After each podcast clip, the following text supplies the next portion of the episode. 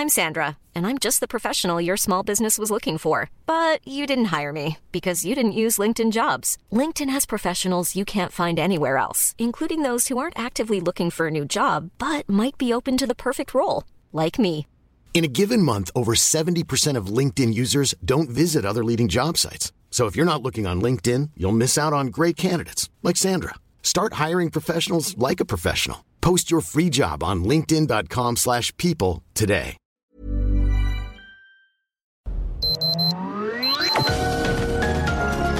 Heraldo Media Group presenta Sergio Sarmiento y Lupita Juárez. Información veraz y oportuna con un toque personal y humano. Por El Heraldo Radio, donde la H suena y ahora también se escucha.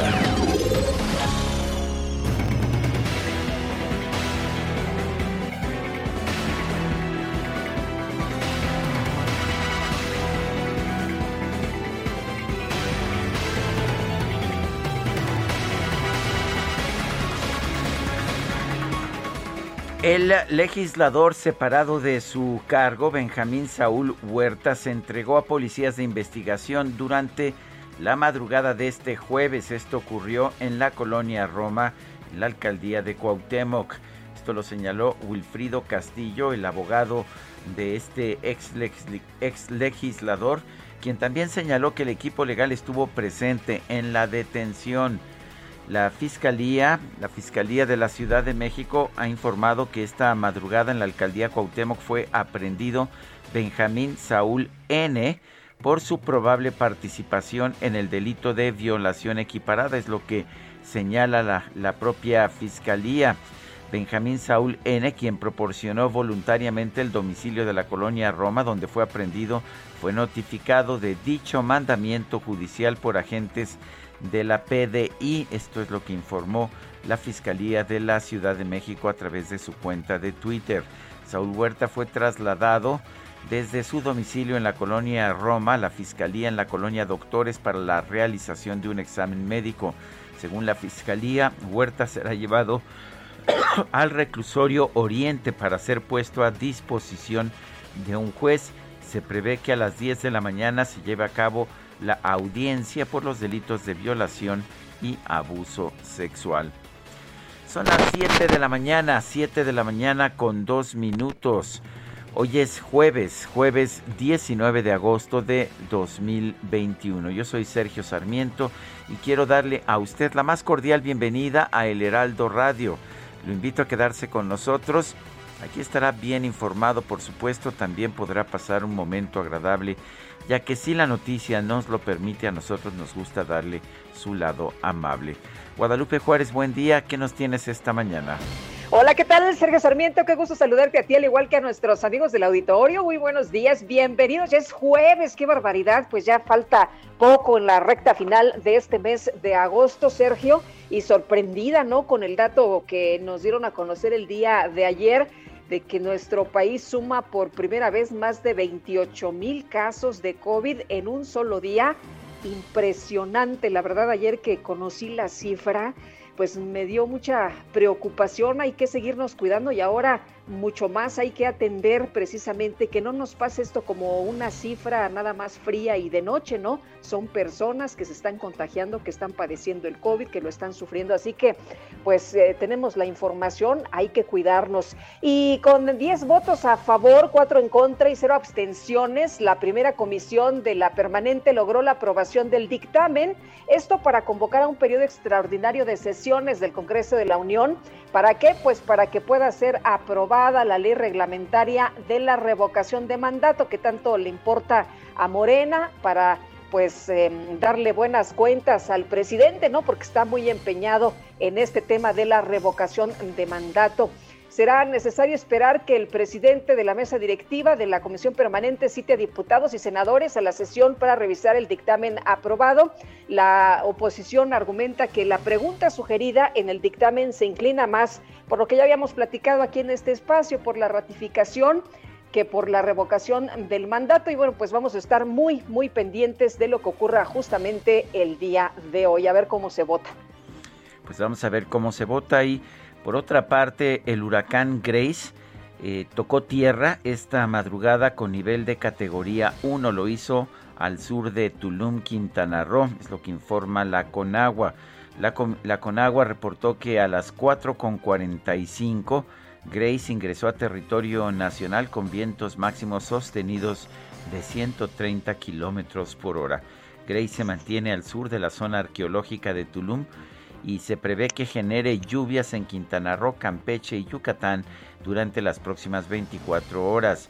Según Conagua, Grace se degradará tormenta tropical durante este jueves mientras se desplaza por el estado de Yucatán. Por la noche de hoy se va a intensificar nuevamente en el Golfo de México y va a golpear con fuerza las costas de Veracruz. Oye, y me contaba una persona esta mañana que está ahí en el aeropuerto que está impresionante porque hay eh, personas varadas eh, desde el día de ayer cerraron, cancelaron vuelos de la Ciudad de México a la península de Yucatán precisamente por este huracán y bueno, pues mucha gente desde ayer desesperada que no puede volar. Bueno, y una, una persona conocida mía que se encuentra ya en Playa del Carmen me decía esta madrugada que, que están bien, que, que ella y su hija están bien, que aún siguen los vientos fuertes y la lluvia, pero que están seguras y bueno, pues eh, parece que por lo menos en esa zona, en, el municipio de Solidaridad, eh, está la, lluvia, están los vientos, pero pues parece que todo va bien. Son las 7 de la mañana con 5 minutos. La frase del día.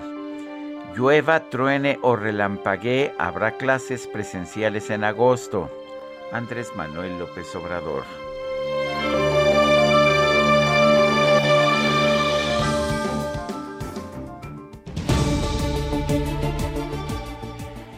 Las preguntas, ya sabe usted que nos gusta preguntar, a mucha gente le gusta responder lo que preguntamos ayer, por ejemplo, preguntamos lo siguiente, ¿el manejo de la pandemia en México ha sido ejemplo para el mundo? Nos lo dijo 2.5%, regular 3.9%, malo 93.6%. Recibimos 19.390 votos. La que sigue, por favor. Esta mañana ya coloqué en mi cuenta personal de Twitter, arroba Sergio Sarmiento, la siguiente pregunta. ¿Es incorrecto que las escuelas públicas eduquen profesionales que puedan ser contratados por el sector privado? Y la pregunta viene a colación por una pues una declaración ayer de Andrés Manuel López Obrador que dijo que entiende que una escuela como el ITAM impulsada por el sector privado eh, pues esté formando cuadros para el sector privado, pero se preguntaba ayer el presidente si es correcto que el Estado también esté financiando una institución con esos mismos propósitos, como es el CIDE. Y bueno, hasta este momento nos han dicho que sí, que es incorrecto que las escuelas públicas eduquen a profesionales para el sector privado, 13.2%, que no, no es incorrecto, 83.6% quién sabe, 3.3%. En 41 minutos hemos recibido 999 votos. Las destacadas del Heraldo de México. Y ya está con nosotros Itzel González con las destacadas. Itzel, ¿qué tal? Buenos días. Lupita, Sergio, amigos, muy buenos días. Excelente jueves, jueves 19 de agosto del 2021, por supuesto, como todos los días, con muchísima información que se publica esta mañana en el Heraldo de México. Así que vámonos rapidito con las destacadas.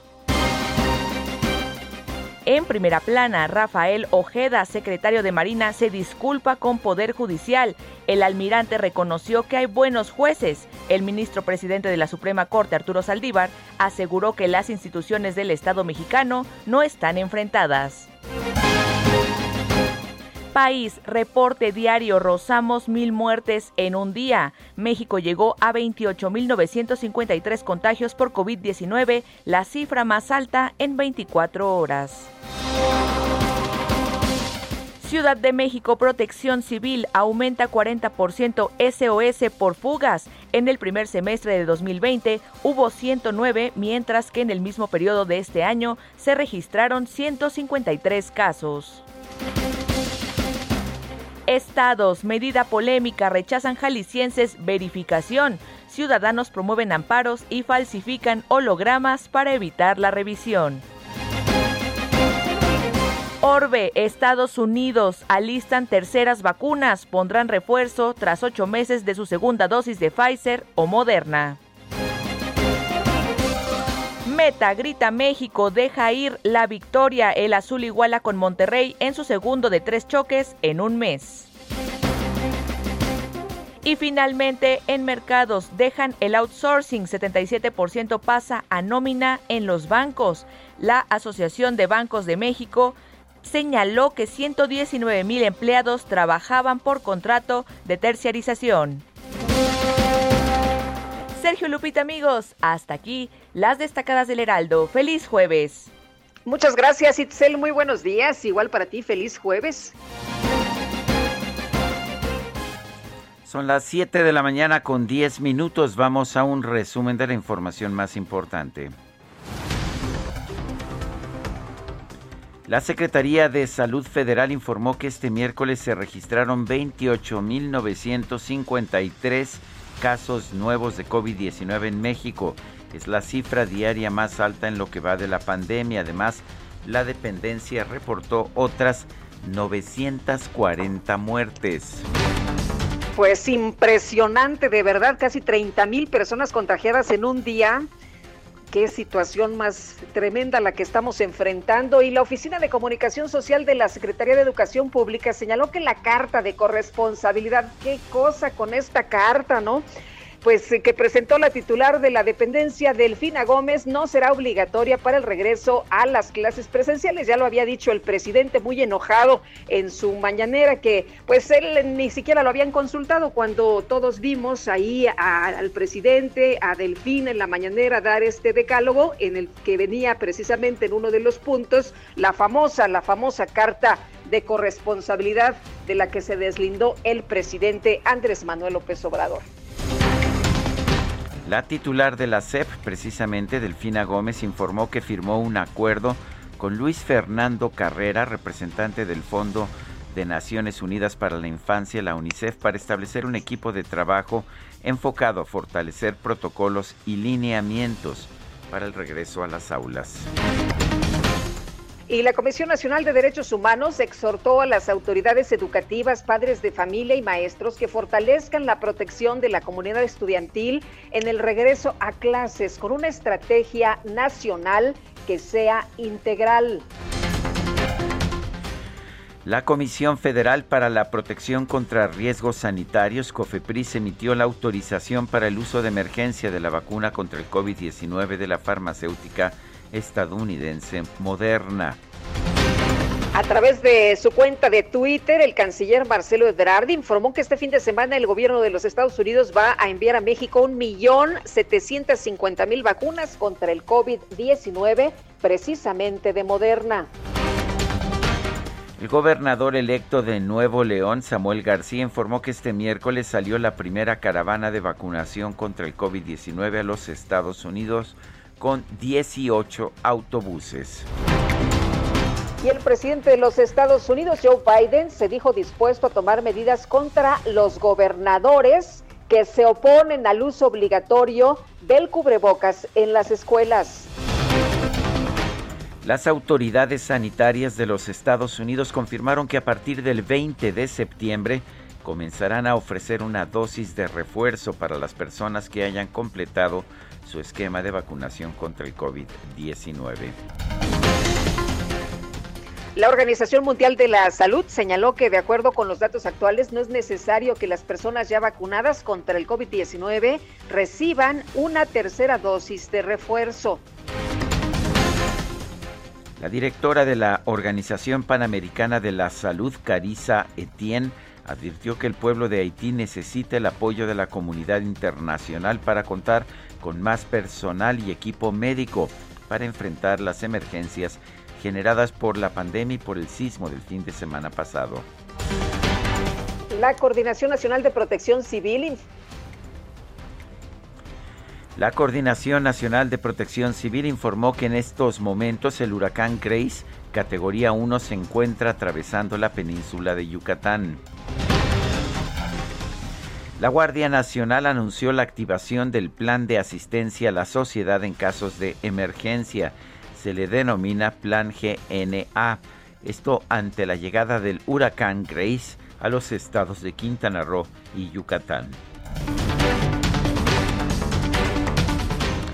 Por su parte, la Secretaría de la Defensa Nacional confirmó que ya prepara la aplicación del Plan DN3 en el oriente y sur de Yucatán. El secretario de la Defensa Nacional, Luis Crescencio Sandoval, informó que este miércoles la Secretaría de Comunicaciones y Transportes entregó el título de concesión del aeropuerto de Santa Lucía a la empresa de participación estatal mayoritaria Aeropuerto Internacional Felipe Ángeles SADCB. El secretario de Marina, Rafael Ojeda, ofreció una disculpa pública al Poder Judicial de la Federación por haber afirmado que con el actuar de los jueces y los magistrados parece que tenían al enemigo en casa. Quiero dejar en claro que mis declaraciones de hace algunos días en donde dije que parece ser que tenemos el enemigo en casa, quiero pedir una disculpa pública a quien se lo merezca, porque hay buenos jueces, hay buenos ministerios públicos, hay buena justicia social, pero también tenemos ciertos eh, problemas dentro de ese ramo. Por eso me atrevo a pedir, repito, una disculpa pública a quien se lo merezca. Bueno, y a través de Twitter el presidente de la Suprema Corte, Arturo Saldívar, agradeció el gesto del almirante Rafael Ojeda. Señaló que en el Poder Judicial seguirán privilegiando el diálogo institucional en beneficio del pueblo de México dijo, no dijo a todos los jueces y a todos los magistrados, dijo a quien se lo merezca. Así es. El secretario de Marina. De, todas formas, es un buen gesto, me parece, porque sí, no. tenemos a muchos funcionarios que dicen barbaridades y que nunca ofrecen una disculpa. No, bueno, algunos siguen gobernando y otros más, pues eh, ahí, eh, ya sabes, saltan de un puesto a otro y nunca les pasa nada a pesar de lo que digan o de lo que hagan. Y la Comisión Permanente del Congreso rechazó convocar a un nuevo periodo extraordinario de sesiones para discutir la ley de revocación de mandato al no alcanzar la mayoría calificada y este jueves se volverá a votar el tema. El consejero presidente del INE, Lorenzo Córdoba, confirmó que el instituto no va a esperar a que se apruebe la ley secundaria de la revocación de mandato ya que dijo que los lineamientos de este proceso serán aprobados el próximo 27 de agosto. Esta madrugada el legislador desaforado Benjamín Saúl Huerta se entregó a la Policía de Investigación de la Ciudad de México para responder por las acusaciones en su contra por presunto abuso sexual de menores.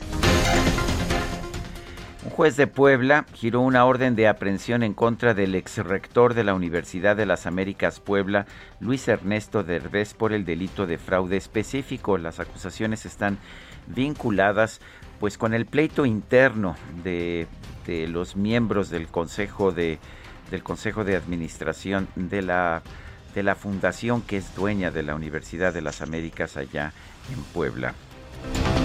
La Fundación Jenkins.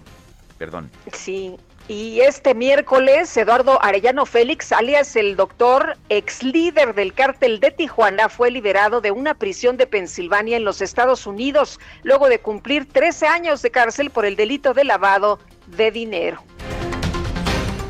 La titular de la Comisión Nacional para Prevenir y Erradicar la Violencia contra las Mujeres, Fabiola Alanís, anunció la activación de la alerta por violencia de género en todo el estado de Tlaxcala. El director ejecutivo de Diplomacia Cultural de la Secretaría de Relaciones Exteriores, Enrique Márquez, anunció su renuncia al cargo, como se lo dábamos a conocer ayer, al considerar que su capacidad de diálogo con la comunidad cultural se vio mermada tras la destitución del escritor Jorge Fernández como agregado cultural de la Embajada de México en España y la llegada de Brenda Lozano. El gobernador de Quintana Roo, Carlos Joaquín, acaba de señalar en su cuenta de Twitter que la Comisión Federal de Electricidad reporta al momento 84 mil usuarios sin energía eléctrica en Cancún y 65 mil en Playa del Carmen. Y el presidente de los Estados Unidos, Joe Biden, afirmó que era inevitable el caos que se generó en Afganistán por la retirada de sus tropas. Reconoció que los talibanes están permitiendo que los ciudadanos estadounidenses salgan de ese país. Desde Emiratos Árabes Unidos, donde recibió refugio por razones humanitarias, el presidente de Afganistán, Ashraf Ghani, señaló que ya está en negociaciones para volver a su país. Y en información de los deportes, las Águilas del América vencieron a los Bravos de Juárez por marcador de 2 a 1, con lo que se colocaron en la cima de la tabla general de la Liga MX.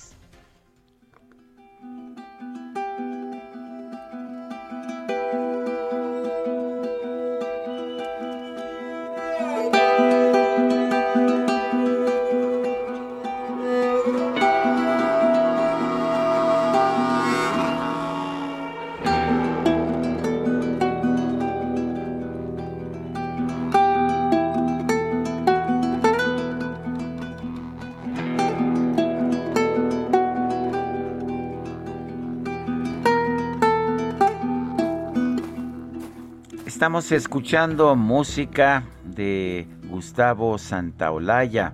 Gustavo Santaolalla, un compositor nacido en Argentina el 19 de agosto de 1951, está cumpliendo 70 años. Es, es un productor musical, también músico que ha ganado dos veces el premio Oscar por sus composiciones musicales. Estamos empezando con esta, pues, con esta pieza que se llama The Last of Us, el último de nosotros. Y bueno, The Last of Us es una, pues es una, es una pieza que musical desarrollada para Naughty Dog de manera exclusiva para PlayStation 3. Así es, no solamente hace música para películas, sino también para videojuegos.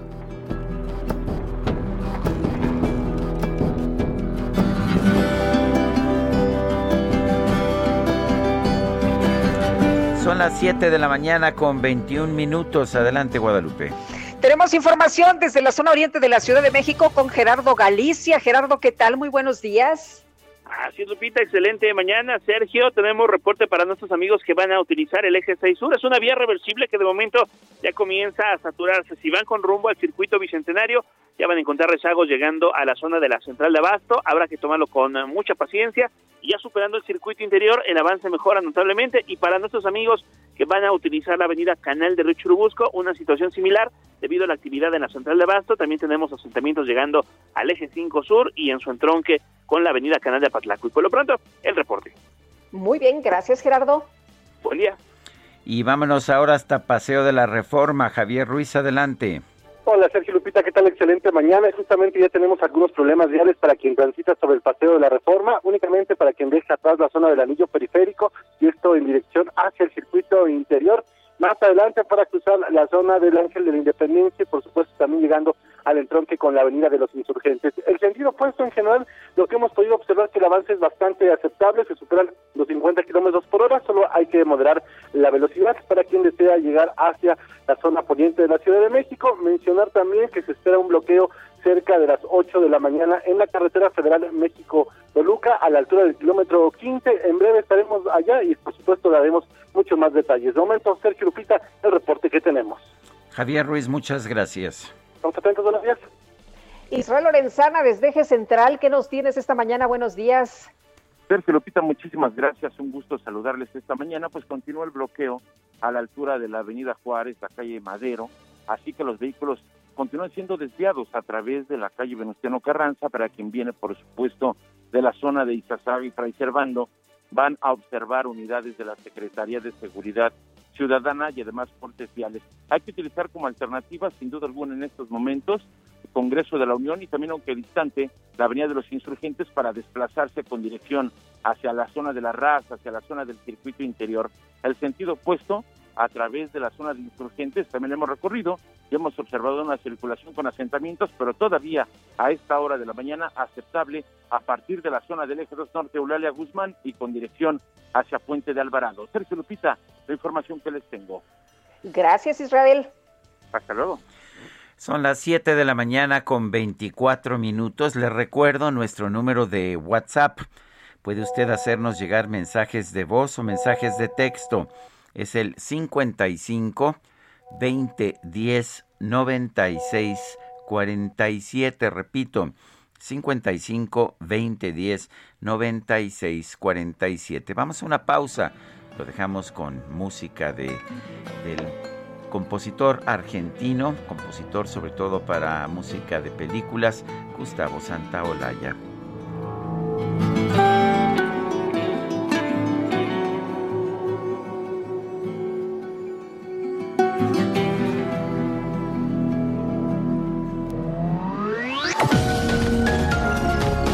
Sarmiento y Lupita Juárez quieren conocer tu opinión, tus comentarios o simplemente envía un saludo para ser más cálida esta mañana. Envía tus mensajes al WhatsApp 5520 109647.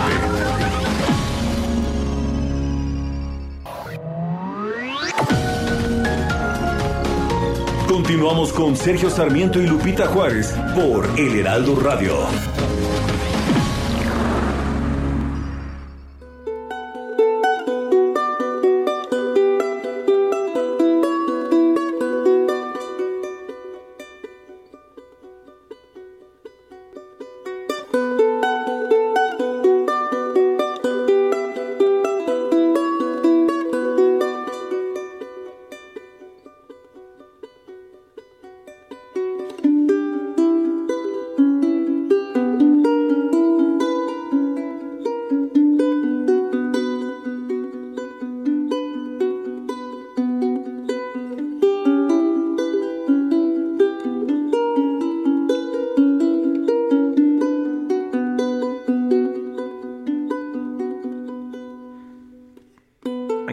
Otra probadita de la música de Gustavo Santaolalla, este compositor argentino que está cumpliendo 70 años.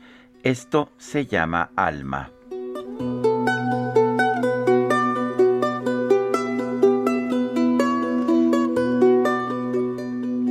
Suena muy bonito, o requete bonito, como diría la maestra Delfina Gómez, que por cierto esta mañana está ahí en la conferencia del presidente López Obrador, a ver qué dice, ¿no? El presidente está muy insistente en regresar a las escuelas, dice que es necesario para las niñas y los niños. Y yo estoy de acuerdo que hay que regresar a las escuelas, nada más que hay que hacerlo bien. Pues sí, con las condiciones adecuadas, Sergio. Vámonos a los mensajes. Dice una persona en el auditorio que no nos pone su nombre. Hola, buenos días. Tengo un hijo, es adolescente de 17 años. Obviamente no lo pude registrar para que lo vacunen. ¿Qué va a pasar con todos esos eh, jóvenes? ¿No serán vacunados? Pues eventualmente en algún momento, pero por el momento no. Por el momento hay una incluso resistencia del presidente de la República, Andrés Manuel López Obrador, que dice que las vacunas son pues nada más un negocio para las farmacéuticas. Miguel Jiménez nos dice, excelente jueves, saludos a todos los radioescuchas del dúo dinámico de la información de El Heraldo Radio. Y durante la entrega de credenciales, el nuevo representante de UNICEF, Luis Fernando Carrera Castro, y el canciller Marcelo Ebrard coincidieron en la importancia de la educación presencial para el óptimo desarrollo de la infancia y la adolescencia. De hecho, el representante de UNICEF también acude esta mañana a la conferencia del presidente López Obrador. Pero vamos a hablar del tema con Hanna Monsiváis, es oficial nacional de educación de UNICEF México. Y Hanna, te agradecemos mucho que platiques con nosotros de este tema tan relevante. Muy buenos días. Muy buenos días, gracias por el espacio. Bueno, la primera pregunta, la obvia es, ¿hay que tener un regreso a clases presenciales ya el 30 de agosto o es demasiado pronto? Eh, la respuesta es sí, hay que tener un regreso a clases el 30 de agosto. Eh, como bien decías, eh, nosotros estamos abogando por este regreso, pero un regreso seguro, con ciertas condiciones que, que, que puedan reducir el riesgo de contagio. Pero también estamos convencidos que el riesgo que corren las niñas y niños al regresar a clases es mucho menor que el riesgo que están corriendo al quedarse fuera de ello. Y nos referimos a eso eh, en qué sentido? En el sentido en que, de acuerdo a otras experiencias de apertura de escuela, mientras se cumplan ciertas medidas sanitarias como una buena ventilación, como protocolos de limpieza, a distancia, uso de mascarillas, estaciones de desinfección de manos.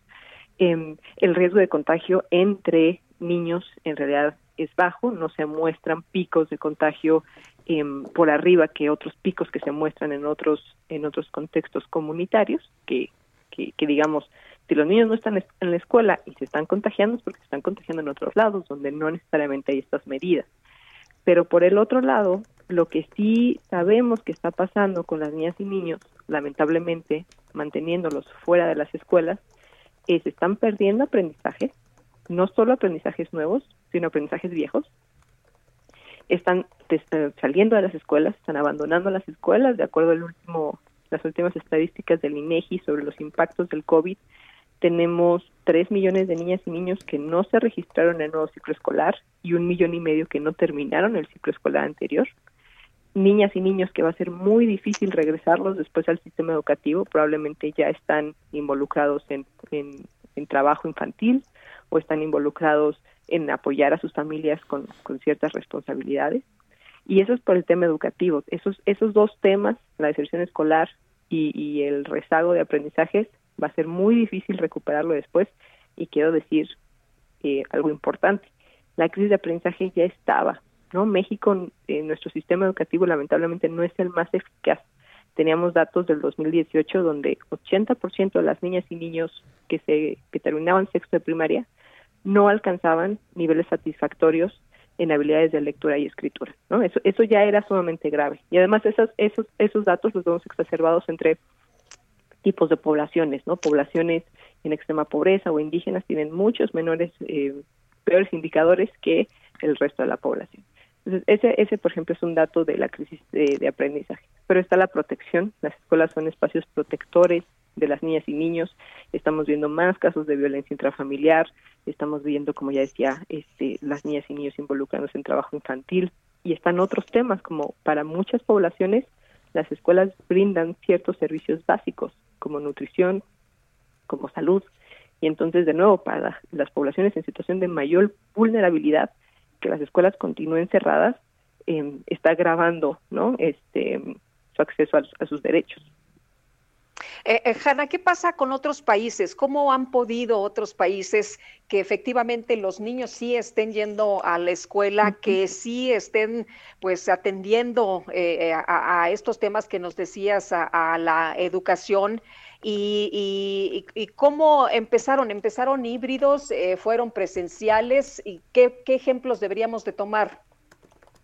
Tenemos varios ejemplos, hay varias formas de hacerlo. Eh, sí, en efecto, eh, el, modelo más em, popular, digamos, es el híbrido.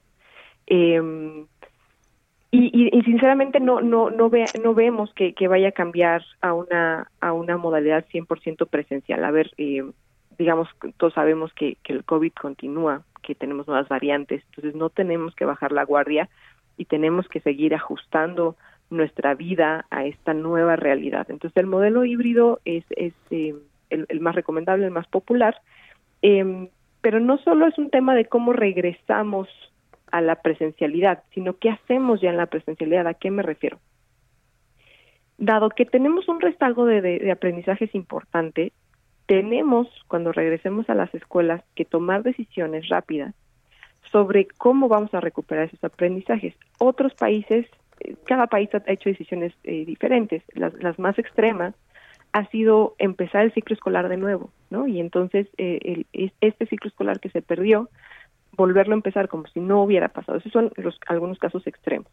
Otros casos es más bien eh, cursos intensivos, acelerados de aprendizaje, ¿no? cursos remediales o inclusive cursos de verano u horas extra. es decir, tratar en, en menor tiempo de meter más aprendizajes, todo esto que se perdió el, año pasado.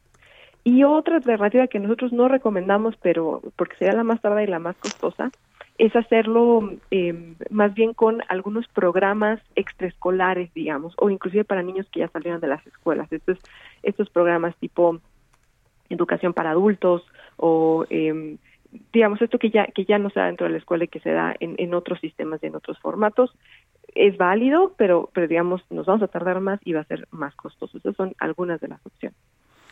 Eh, Hanna, estaba yo viendo que, por ejemplo, en Alemania eh, se están reanudando clases presenciales, de hecho no se han suspendido tanto tiempo como en México, pero que se están haciendo pruebas, pruebas constantes a alumnos y maestros. Eh, ¿Se debe recomendar esto en México? Definitivamente es recomendable generar mayores pruebas. Eso nos da eh, nos da una certeza y además creo que una tranquilidad como como como sociedad de saber no cómo cómo está la salud de las personas con las que estamos conviviendo. Eso sería óptimo. Eh, a veces acá en México, dado que hemos visto problemas inclusive para brindar, de, vamos a decir, agua, ¿no? que es un servicio básico, a tantas escuelas, eh, no lo sé, a veces lo vemos un poco complicado, un poco fuera de la, del alcance de, nuestro gobierno, pero eh, claro, nadie nos niega a, pedirlo y a, eh, y a tenerlo en nuestras escuelas. Entonces sí, sería, sería óptimo, lo vemos difícil. Eh, Hanna, decías hace unos momentos de lo importante que significa tener a los muchachos en las escuelas. Decías que es un lugar donde los alimentan, que es un lugar donde reciben eh, atención. Y hemos estado recibiendo información que este encierro ha traído problemas también mentales a los niños. Eh, cuéntanos de, de, lo que significa la escuela precisamente en estos momentos cuando ya llevan mucho encierro. Qué bueno que lo mencionas. En efecto, sí, ese, ese es un punto clave, la salud mental. Eh, hemos visto, hemos realizado algunas encuestas, sobre todo con adolescentes, sobre, sobre eso, sobre su bienestar socioemocional, sobre su estado mental. Y ellos declaran eh, picos en depresión, en ansiedad, eh, una angustia importante y a veces negligencia. Y, y, no decimos que sea como decir, que sea una negligencia, eh, eh, hay mucha negligencia ahora en los hogares, no porque quieran, sino porque no hay muchas opciones. Tenemos que acordarnos que estamos también pasando por una crisis económica derivada de esta crisis sanitaria y lamentablemente en muchos hogares los adultos del hogar tienen que salir a trabajar y dejar no mucho mucho tiempo a los niños solos y a veces encerrados y eso está causando unas consecuencias muy importantes en cuanto al desarrollo socioemocional de estas niñas, niños y adolescentes. La escuela eh, es un lugar donde también se hace una socialización natural, se, ¿no? se hace uno de amigos, aprende a jugar, aprende a compartir, y dado que esto no se está teniendo, lo que yo decía, estamos viendo eh, picos de depresión, de ansiedad, eh, y esto lo sabemos en adolescentes porque es quienes hemos podido encuestar, pero estamos seguros que está pasando en otras edades. Eh, decía además algo muy importante, sobre todo los más chicos, la edad de los 0 a 6 años, la primera infancia, es crucial para el desarrollo. Y, y si en esa edad no podemos generar los estímulos eh, cognitivos, emocionales, sociales, eh, vamos a tener niños que, que, que, se están desarrollando no de una manera óptima y que vamos a, a, ver secuelas todavía muchos años después. Entonces, sobre todo para los más chicos, donde la educación remota o inclusive híbrida es más difícil, deberíamos priorizar que sí se regrese a la escuela, que sí haya una socialización, que sí haya una convivencia con otras niñas y niños, con maestros, etcétera. Bueno, pues gracias, Hanna Monsiváis, por hablar con nosotros, oficial nacional de educación de UNICEF. Muchas gracias. Son las siete con cuarenta y dos minutos. Vamos, vamos con uh, más información con Gerardo Suárez. México registró un nuevo máximo de casos de COVID. Adelante, Gerardo. Muy buenos días, Sergio Lupita. México sumó otros 28.953 casos de COVID-19. Esto es un nuevo máximo diario en lo que va de la epidemia en nuestro país. Esta cifra superó a los 24.975 casos notificados del jueves de la semana pasada. Cabe aclarar que estos casos que la Secretaría de Salud registró ayer no ocurrieron en una, en una misma fecha, sino en distintos días recientes, pero fue hasta ahora que se confirmaron y se agregaron a las estadísticas oficiales. México se ubica en el pico más alto de la epidemia y ayer en su informe técnico la Secretaría de Salud indicó que se acumularon tres millones ciento cincuenta y dos mil doscientos cinco casos confirmados de coronavirus.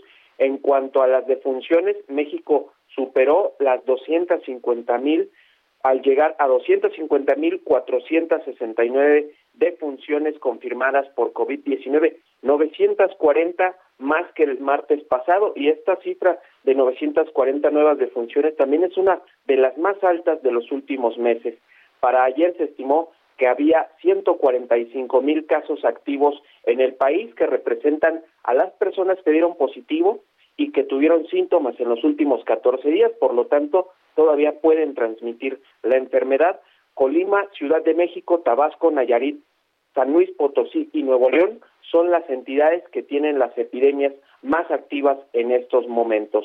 Y en cuanto a la vacunación, la Secretaría de Salud informó que ya hay 55.3 millones de personas que recibieron al menos una dosis de la vacuna contra la COVID-19, lo que representa 62% de la población mayor, mayor de edad o bien el 43.8% de la población total en México. Sergio Lupita, la información que les tengo. Muchas gracias, Gerardo. Buen día. Buenos días. Y bueno, por tercera ocasión, los exsecretarios y la exsecretaria de Salud se reunieron para pues analizar este regreso a las clases, este regreso a las aulas de manera ya presencial y qué fue lo que se destacó, en qué coinciden estos exsecretarios de salud de nuestro país. Misael Zavala, cuéntanos.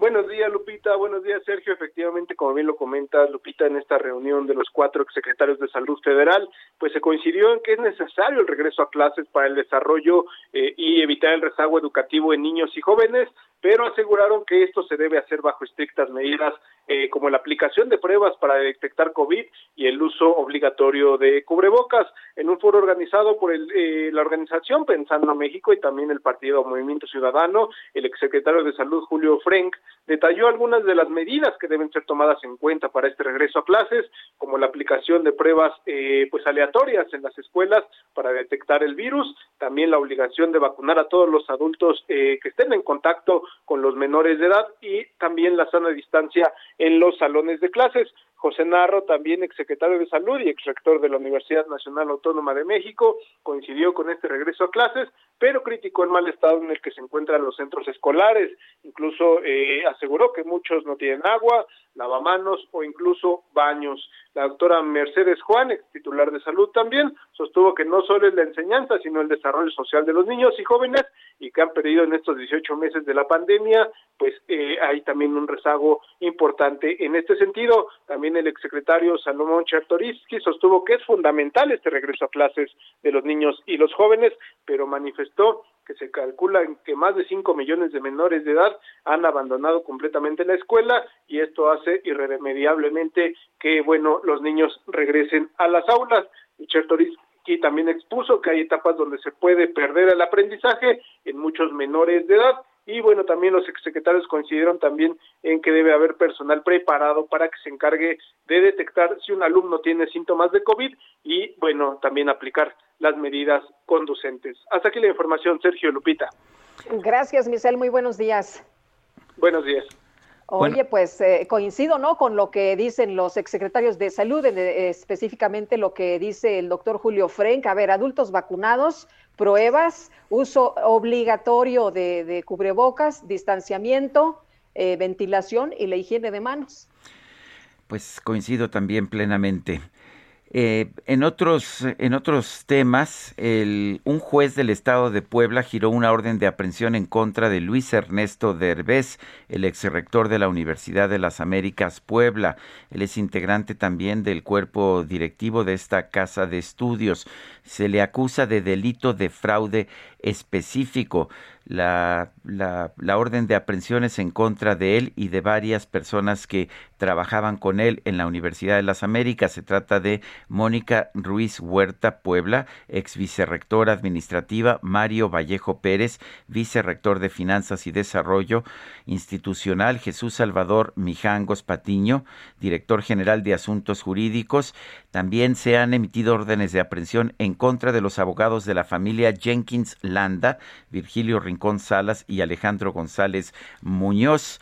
Eh, se les imputan eh, se les imputan la creación de una serie de empresas entre las que se encuentra la sociedad denominada eh, Universidad de las Américas Puebla Jenkins Graduate School, o sea, la escuela de graduados de la Universidad de las Américas, y de haber desviado alrededor de 100 millones de pesos que eran propiedad de la Fundación Mary Street Jenkins. Sabemos que los propios directivos de la Fundación Mary Street Jenkins señalaron que ellos retiraron el dinero del Estado de Puebla y se lo llevaron fuera del país, pues por los intentos del gobierno de Puebla de tratar de pues de quedarse, de confiscar los recursos. Ahora se está acusando a Luis Ernesto Derbez, el exrector de la Universidad de las Américas Puebla, como parte pues de esta decisión que tomó la Fundación Mary Street Jenkins.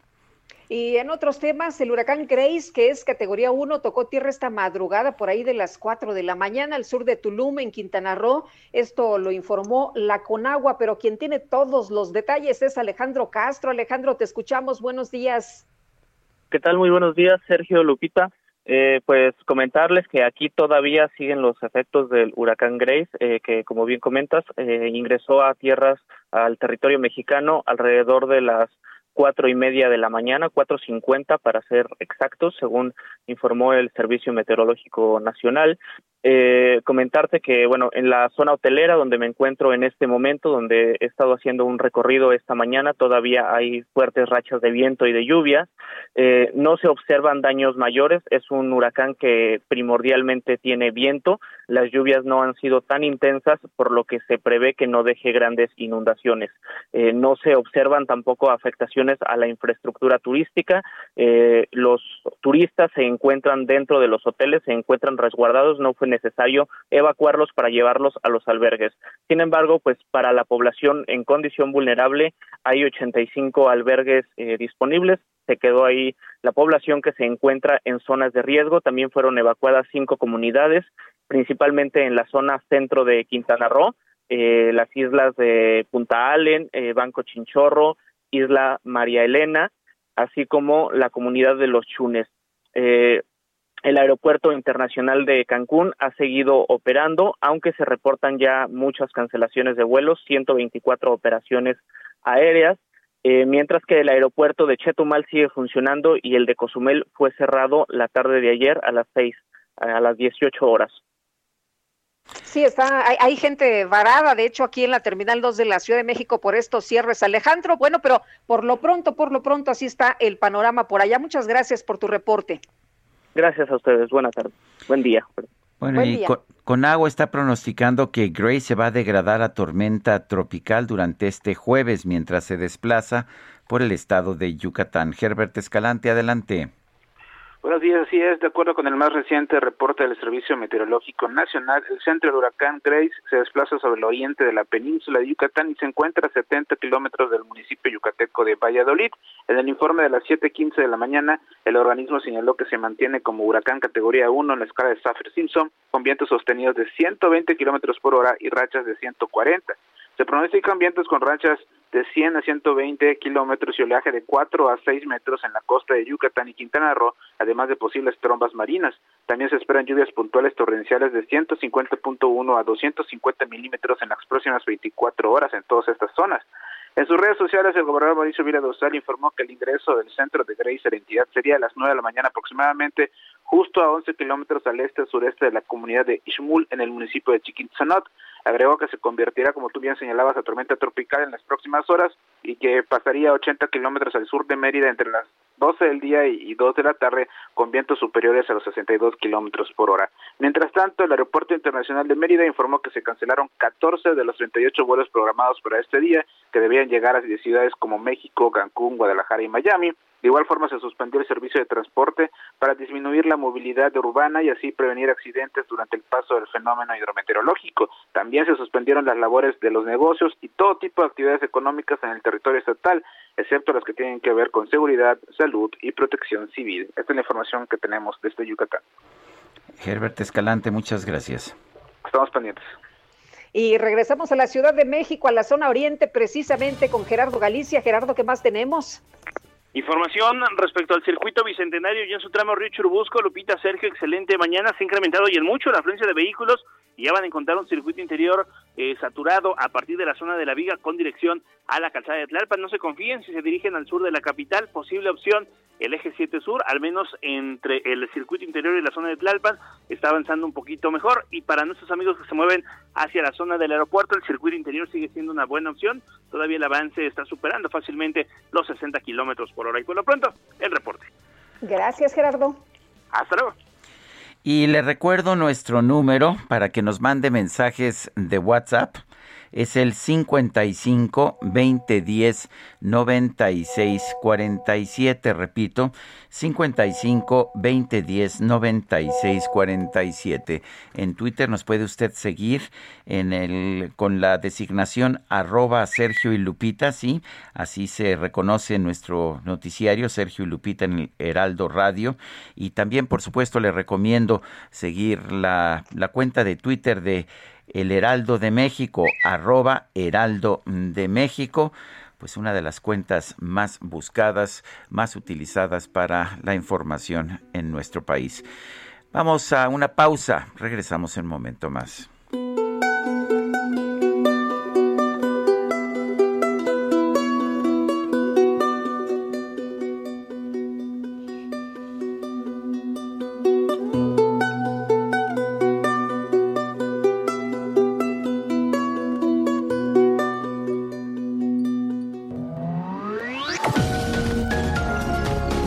Sarmiento y Lupita Juárez quieren conocer tu opinión, tus comentarios o simplemente envía un saludo para ser más cálida esta mañana.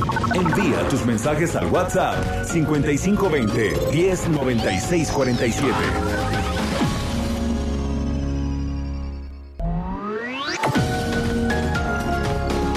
Continuamos con Sergio Sarmiento y Lupita Juárez por El Heraldo Radio.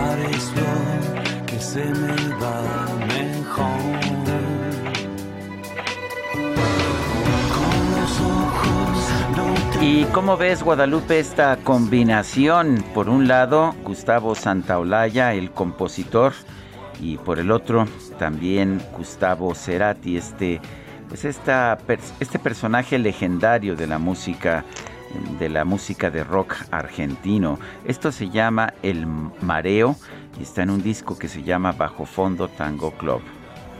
Pues la verdad se oye muy bien, me encanta. Además es una complacencia, así que espero la disfruten. Gracias a Marta Macías, la traductora, la escritora, colaboradora mía durante mucho tiempo ya en la Enciclopedia Británica, una profesional muy respetada en su campo por habernos llamado la atención a esta, a esta pieza de Gustavo Cerati y, eh, Santa, y Santa Olaya, de eh, Gustavo Santa Olaya. Bueno, vamos con mensajes de nuestro público, Lupita. Nos dice una persona del auditorio, eh, GER eh, 41 45 77 02, nos dice, amaneció todo bien en playa, internet fallando y eso sí, mucho viento.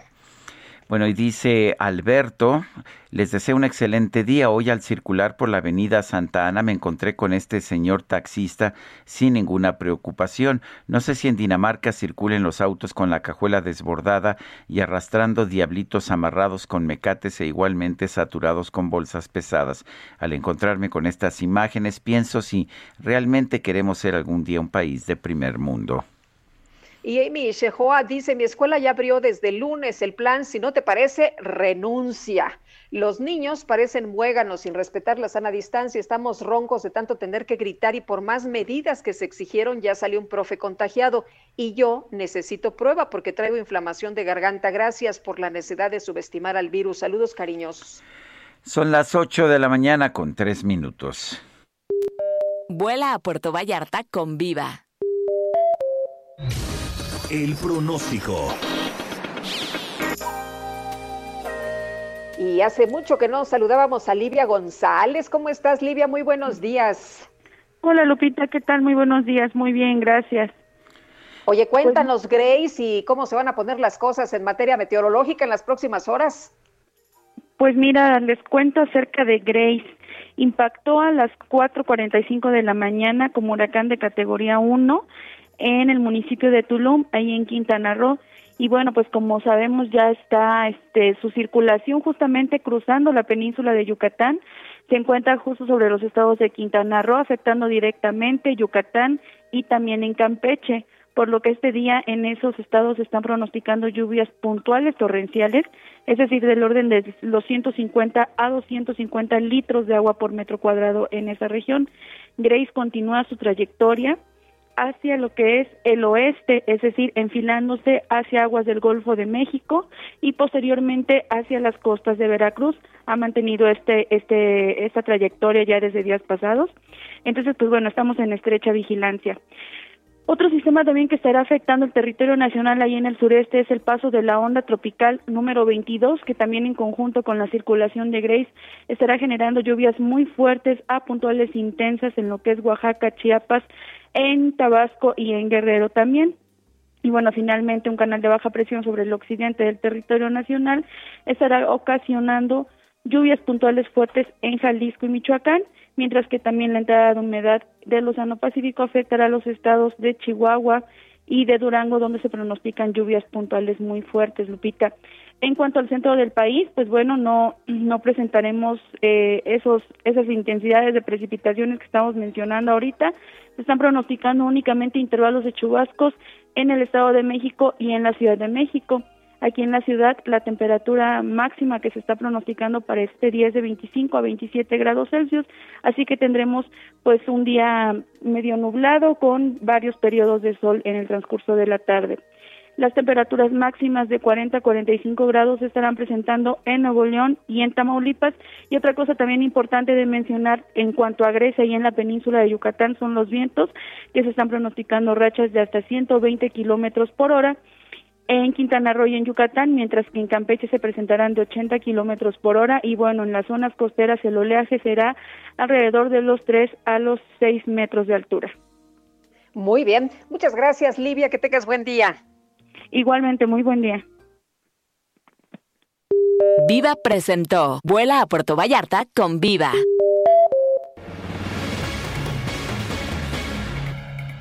Y en la conferencia de prensa de ayer, el presidente de la República, Andrés Manuel López Obrador, ya casi al cerrar, pues uh, se lanzó en contra del subgobernador del Banco de México, Gerardo Esquivel.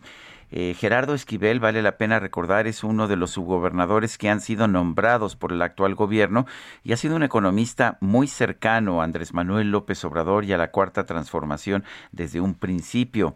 Es esposo, vale la pena señalar, de Graciela Márquez Colín, que era secretaria de Economía y que pues ha sido ahora pues mandada al INEGI y bueno, como parte del intento precisamente de la cuarta transformación de colocar a sus especialistas en las instituciones autónomas como el INEGI. Lo mismo se pensaba de Gerardo Esquivel y se pensaba que no tendría autonomía pero pues hasta este momento parece que la está defendiendo. Eh, por eso quizás ayer el presidente López Obrador lo criticó y lo llamó ultra ultra ortodoxo. ¿Y por qué fue esto? Bueno, fue porque eh, Gerardo Esquivel ha comentado que los derechos de giro, los derechos especiales de giro del Fondo Monetario Internacional no se pueden utilizar para, eh, para comprar deuda pública para financiar al gobierno federal como pretende el presidente de la República. Y lo que, lo que hizo Gerardo Esquivel ayer ante este ataque directo del presidente de la República fue responder en su cuenta de Twitter. Eh, ultra tecnócrata es lo que, lo que la forma en que se refirió a Gerardo Esquivel, el presidente de la República. Bueno, pues lo que dijo ayer eh, Gerardo Esquivel en su cuenta de Twitter fue, en democracia el disenso no siempre es confrontación. La deliberación pública será siempre bienvenida. Bueno, pues ah, de esta manera elegante y conciliadora le responde Gerardo Esquivel al presidente de la República, quien lo tilda de ultratecnócrata por decir públicamente lo que cualquier economista sabe, que no se pueden utilizar estos derechos especiales de giro del Fondo Monetario Internacional para financiar al gobierno federal para comprar deuda. En fin, un interesante interesante intercambio y a mí lo que me gusta Guadalupe es que pues a pesar de las presiones el Banco de México sigue defendiendo su autonomía. Así es. Y bueno, en este en esta administración pues es una gran ofensa del presidente, ¿no? A los funcionarios el que los llame tecnócratas, pero ahora utilizó la palabra ultra tecnócrata. Oye, y el Banco de México escribía a alguien que no recuerdo en su cuenta de Twitter, decía, "No saben qué peso me quitan de encima el Banco de México a salvo en su autonomía." Así que eso es lo que nos debe de interesar y eso es lo que nos debe de, alegrar, oye, que los funcionarios no importa si son nombrados por el presidente pues toman sus propias decisiones de manera autónoma, eh, como el caso, eh, que no es el primer caso de Gerardo Esquivel, ¿eh? ya ha en otras ocasiones también respondido de diferentes maneras que no le gustan al presidente. Y la diputada federal del PRI, Dulce María Sauri, propuso una reforma constitucional para crear un instituto, un Instituto Nacional de Población. Y Elia Castillo, nos tienes la información en detalle. ¿Qué tal? ¿Cómo estás? Buen día. Muy buenos días, Sergio Lupito. Los saludo con gusto. Pues así es. Eh, a fin de contar con un órgano autónomo que resguarda la información personal de la ciudadanía, como son los datos biométricos, la firma, la identidad, entre otros, y que no estén a disposición del gobierno en turno o de los partidos políticos, la diputada federal del PRI, Dulce María Sauri, propone una reforma constitucional para crear el Instituto Nacional de Población. A través de una iniciativa de reforma del artículo cuarto constitucional inscrita en la Gaceta Parlamentaria de la Comisión Permanente del Congreso, la presidenta de la Cámara de Diputados pues busca reformas al artículo cuarto constitucional a fin de retirar de las manos del gobierno la información personal de los ciudadanos y que esté a cargo de un órgano constitucional autónomo con personalidad jurídica y patrimonio cuya función exclusiva sea garantizar la máxima protección y resguardo de la identidad de los mexicanos. En su argumentación, este documento señala que eh, hoy las principales atribuciones en materia de identificación personal son delegadas uno a la Secretaría de Gobernación y dos al Instituto Nacional Electoral, cuya competencia y funciones son ajenas al derecho a la identidad. En este sentido, señala que es eh, necesario el ejercicio del derecho a la identidad y generar confianza en la población eh, que duda del debido resguardo que dichas autoridades puedan tener con sus datos personales e información sensible. Recordemos hace poco este eh, presunto presunta venta del eh, padrón electoral en Internet, ¿no? Esta es la propuesta que hizo la presidenta de la, de la Cámara de Diputados. Bueno, estamos a, unos días de que concluya la eh, 64 legislatura, sin embargo no es imposible que no lo puedan retomar los la legislación, la próxima legislación que inicia el primero de septiembre. Esta es la información que les tengo en este sentido y por otra parte les comento que eh, pues el Instituto Nacional Electoral ya analiza solicitar 5.837 millones de pesos destinados para la eventual realización, uno, de la revocación de mandato y de la consulta popular del próximo año. Esto como parte de la propuesta de presupuesto para 2022 que, que aprobará eh, la, la, última semana de agosto el Consejo General del INE y que enviará a la Cámara de Diputados. eh, les comento que resultado de las previsiones eh, presentadas por las unidades responsables de este órgano electoral, la Comisión Temporal de Presupuesto 2020 del INE, pues prevé solicitar justamente estos 5.837 millones de pesos etiquetados en el proyecto del presupuesto. Eh, te comento que de este total, aproximadamente 3.000 eh, 850 millones serán destinados a revocación de mandato, mientras que cerca de 1.900 millones se erogarían para la eventual organización de la consulta popular. Esta cifra total contempla gastos de papelería electoral, conteos rápidos, capacitación, tecnologías de la información, monitoreo, contra, eh, contratación de personal eventual, capacitación de funcionarios de mesas receptoras, remuneraciones, entre otros. De acuerdo con este documento, el poder del Heraldo de México, 1.812 millones de pesos se prevé para la capacitación de 37.851 eh, capacitadores, asistentes electorales y también supervisores electorales, solo para la revocación de mandato y 461 millones 476 mil pesos como eh, remuneración pues extraordinaria a los miembros del Servicio Profesional Electoral Nacional, así como al personal bajo el régimen de honorarios. Esto es parte de este desglose que entregaron las unidades a la eh, Comisión temporal de presupuesto y que por supuesto será ah, tema de discusión y votación en el pleno del Consejo General del INE la, el próximo 27 de agosto. Esa es la información que les tengo.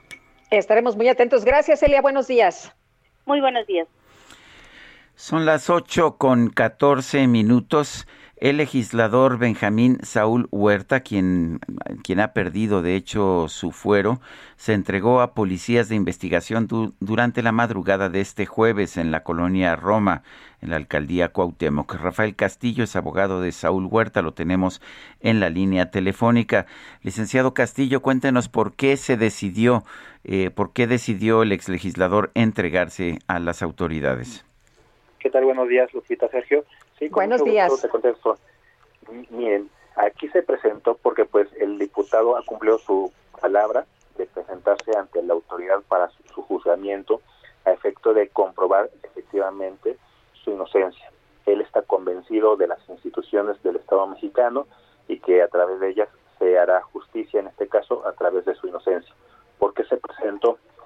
Por una, un, un convencimiento de su inocencia, en virtud de que el día de lunes se acordó por parte de un juez de control de la Ciudad de México que para que se pudiera continuar con su procedimiento, formalmente ya está a disposición del juez, pero necesitaban una formalidad eh, que era la presentación o la comparecencia de manera material a través de la autoridad ministerial.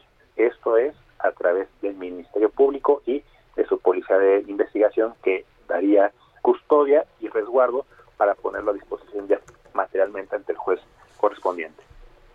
Eh, abogado, ¿qué, está ocurriendo en estos momentos? ¿Y ustedes van a alegar que eh, se faltó al debido proceso?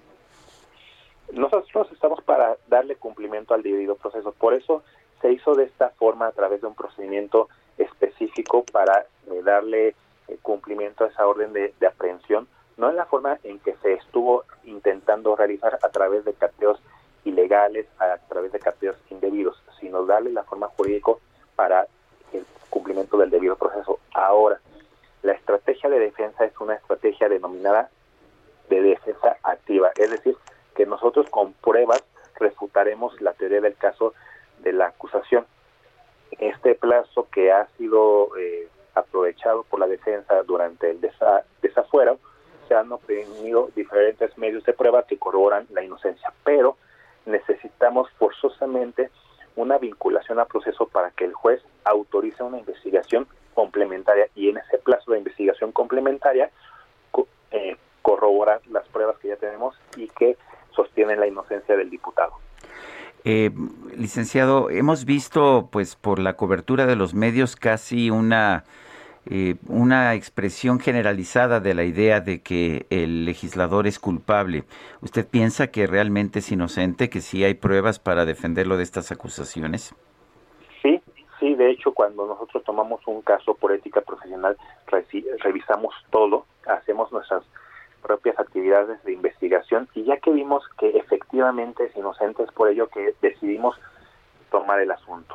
Por eso decidimos eh, llevar al proceso al señor diputado, porque pues el que nada debe, nada teme. Entonces, eh, sabe el diputado que es un proceso complicado, difícil, por la medida cautelar de prisión preventiva oficiosa que se le va a imponer, pero eh, las pruebas ahí estarán. Entonces, el problema de este asunto es que ha sido retomado por diversos medios de comunicación para mostrar ante la sociedad la culpabilidad y pues eh, un tratamiento curioso a determinadas personas para darle eh, el foco de las cámaras para hacer esta acusación. Eh, abogado, ¿es el único caso por el que está acusado en estos momentos? Porque al parecer había otras denuncias. Por el momento solamente hay dos carpetas de investigación y el día de hoy en la madrugada únicamente se ejecutó una orden de aprehensión por uno de esos hechos que la ley señala como delito, en este caso el de violación equiparada, es decir, no es una violación común y corriente como la que todos conocemos, sino que la dinámica, pues en este caso, eh, fue diferente. Entonces, eh, invito al, al, público a que busquen las declaraciones de la propia persona que denuncia para que vean la veracidad, la autenticidad o la credibilidad de esos dichos. Eh, de acuerdo con la información que se tiene, ya tuvieron oportunidad de revisar la carpeta de investigación y según lo declarado, no hay prueba alguna que lo incrimine, las periciales, las toxicológicas, proctológicas, de forzamiento, eh, han dado negativo. ¿Es a lo que ustedes se van a pues acatar, a acoger? En un primer momento, por el estadio procesal en que nos encontramos de la vinculación al proceso, para su emisión basta una suposición razonable, es decir, dar por hecho algo como si fuera cierto.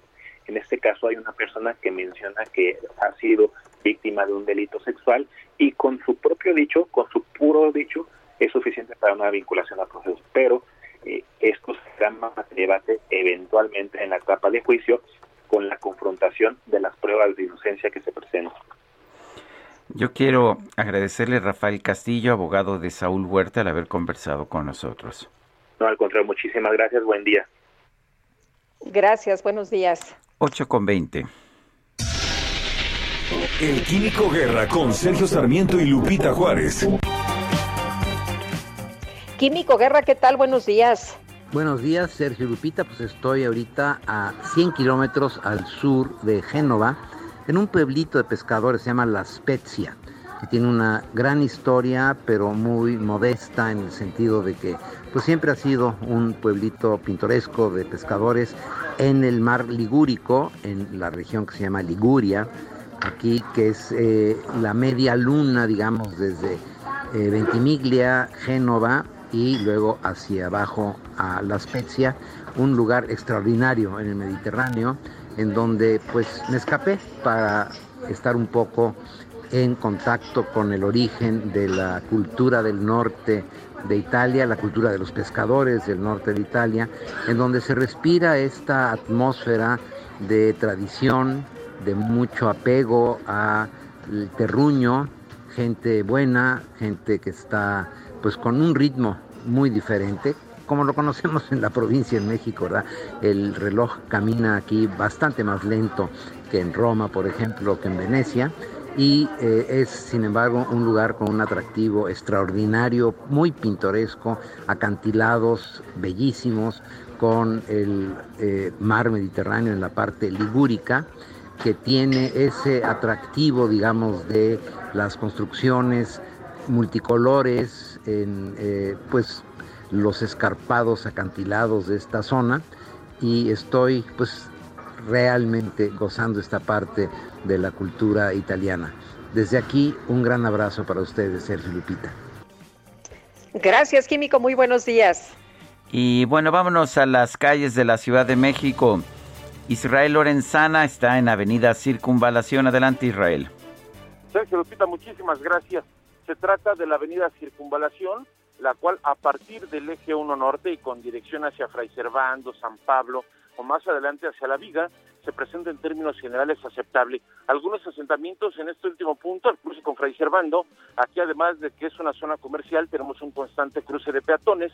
Hay que recomendarles a nuestros amigos automovilistas manejar con mucho cuidado esto si su destino es la calzada La Viga o los que siguen su marcha al eje 3 o más allá hacia la zona de viaducto. Sergio Lupita, la información que les tengo. Muchas gracias, Israel. Hasta luego. Y vámonos también con información de Javier Ruiz. Regresamos contigo, Javier. Hola Lupita, Sergio, ¿qué tal? Excelente mañana. Pues ya informábamos de la presencia de manifestantes justamente en el kilómetro 15 de la carretera México-Toluca. Son padres y, de, y alumnos de la escuela primaria Conrado Meneses, quienes están manifestando a la altura de la calle de Granjas, es en la colonia Granjas Palo Alto en Guajimalpa. Pues de mencionar que denuncian pues que están en malas condiciones pues esta escuela de cuatro niveles prácticamente y literal lo que nos ha referido es que pues la escuela se está cayendo, cayendo a pedazos, el concreto se está pues derrumbando en este perímetro y lo que nos ha referido que pues las autoridades no han hecho nada. De no ser atendidos en los próximos minutos estarán bloqueando la circulación de la carretera en ambos sentidos, así que hay que tomarlo en cuenta. El avance pues de por sí ya es complicado para quien viene transitando en dirección hacia la Ciudad de México, así que hay que tomarlo en cuenta y salir con anticipación. La autopista es la mejor opción en caso de que se concrete pues este bloqueo y para quien se dirige hacia Toluca, en general el avance todavía es bastante aceptable. De momento, Lupita Sergio, el reporte que tenemos.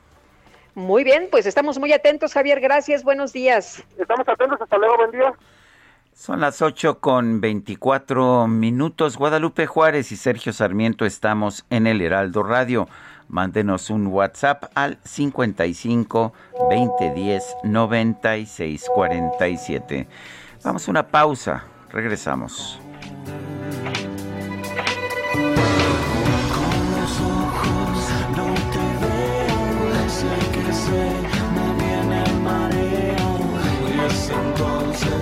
Cuando quiero salir a caminar.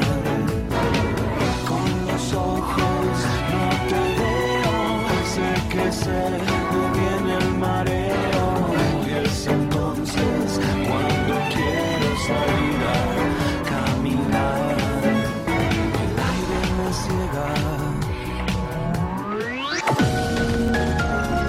Sergio Sarmiento y Lupita Juárez quieren conocer tu opinión, tus comentarios o simplemente envía un saludo para ser más cálida esta mañana. Envía tus mensajes al WhatsApp 5520 109647.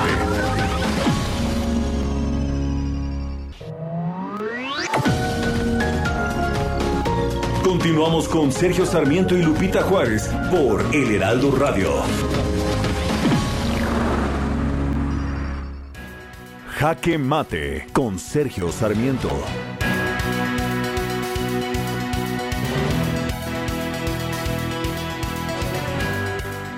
El presidente de la República arremetió ayer contra una de las instituciones de investigación y educación superior más respetadas de nuestro país, el Centro de Investigación y Docencia Económica, el CIDE.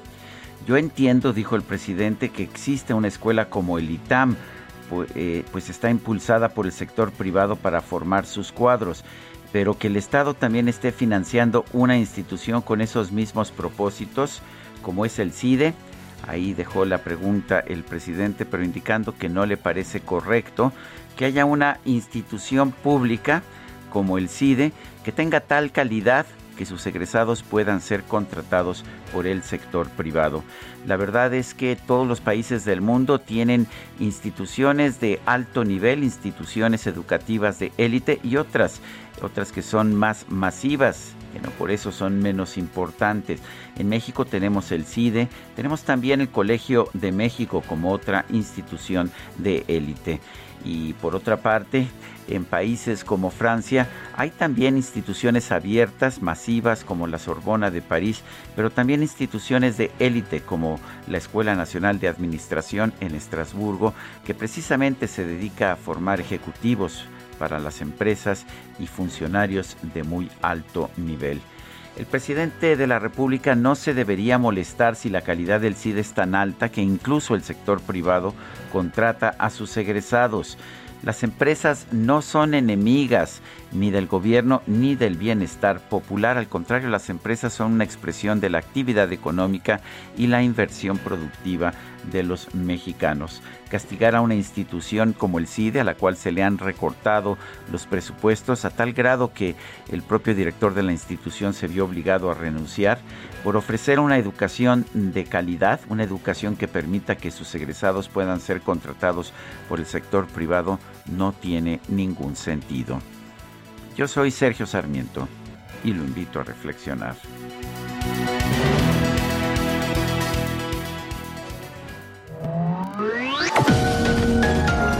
Para Sergio Sarmiento tu opinión es importante. Escríbele a Twitter en arroba Sergio Sarmiento.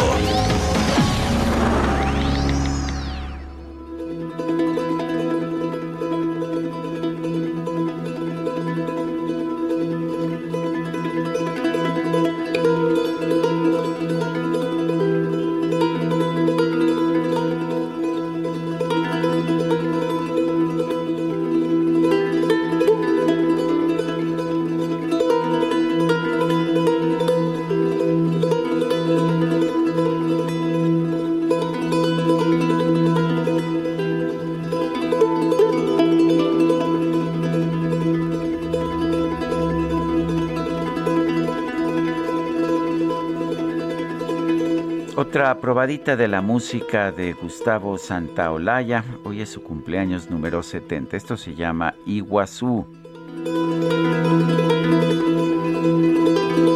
Casi me puedo imaginar las cascadas, Guadalupe.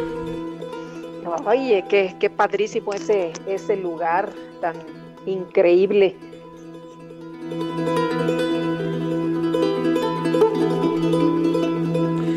Vamos a los mensajes de nuestro público.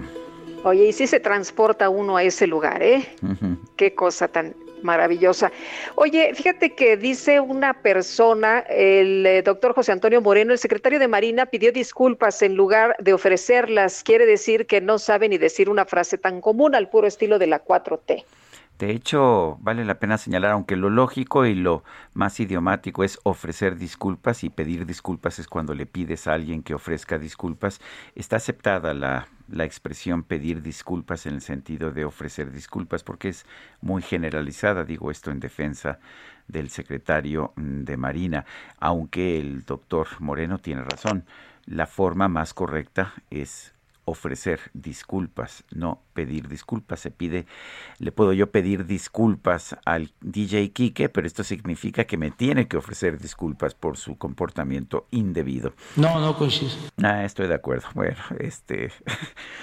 Bueno, hay, hay gente que nunca ofrece disculpas, ¿verdad? Te pido disculpas, disculpa.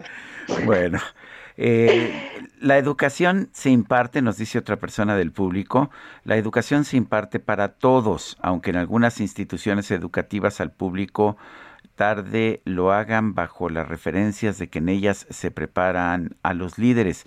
Sergio Sarmiento es líder en su trabajo y no estudió en esas instituciones. Ahora bien, existen instituciones que preparan a sus empleados y otros, pero corresponde al resto de estudiantes demostrando que no es necesario estudiar en esas escuelas. La verdad yo no entendí muy bien este mensaje.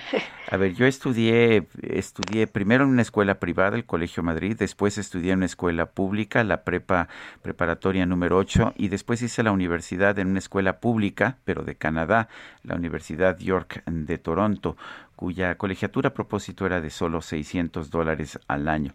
Pero bueno, yo creo que eso no importa, lo que importa es si tienes o no la libertad de después escoger con quién te vas a emplear, ¿no?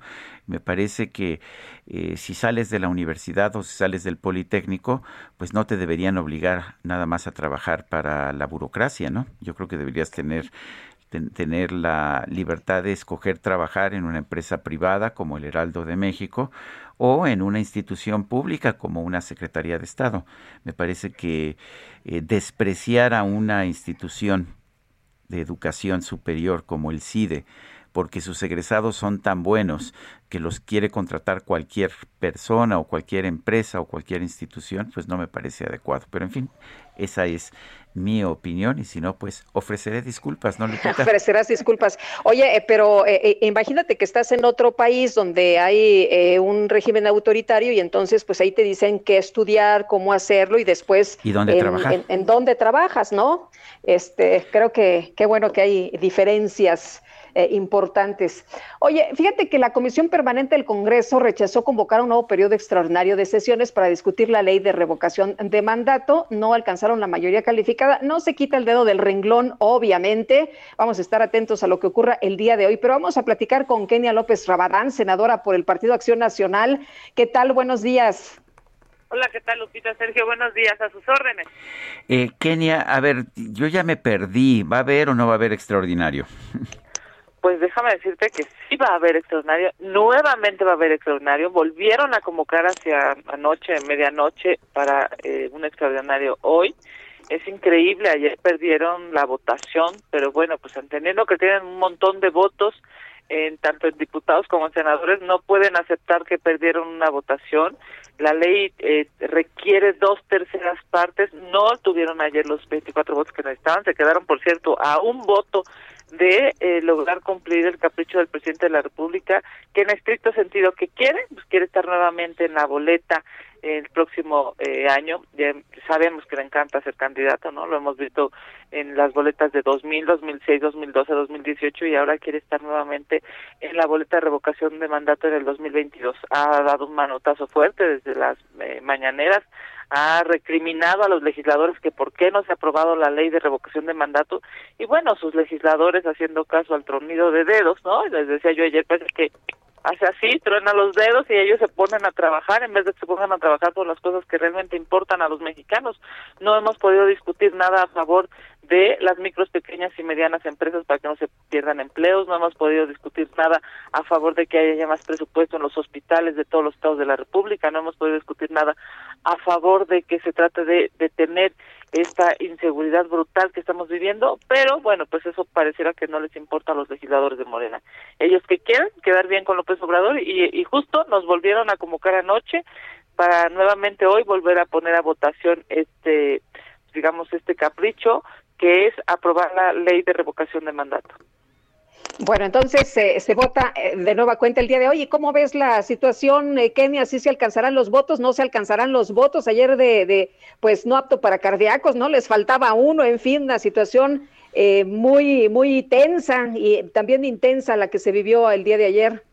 Sí, durísima, un debate durísimo, álgido, para no variar, ¿no? Los compañeros de Morena eh, se enojan mucho, eh, empiezan a ofender, a ofender a, a, grado tal de decir este ofensas personalísimas. A mí me, me, impresiona cómo, teniendo tantos votos, tanto poder, todo el Ejecutivo, la mayoría del Legislativo, de todas maneras están enojados, viven en un, digamos que en una eh, conflictuación personal terrible. Yo les he dicho, dejen de personalizar esto, esto es por el bien de México, no tiene nada que ver con las personas. Pero bueno, es, es claro que si su presidente eh, que es su líder de partido, ¿no? Obviamente es, un, es, una guía para ellos, los regaña, pues ellos tienen que, que resolver que no se enoje y, y ayer le saltó punto seis votos digamos, de hecho eso fue la discusión, decían que no había un argumento de un legislador que decía, no, pues este sube sube a, a 23 punto tal, sube a 24 votos y bueno, pues un, un,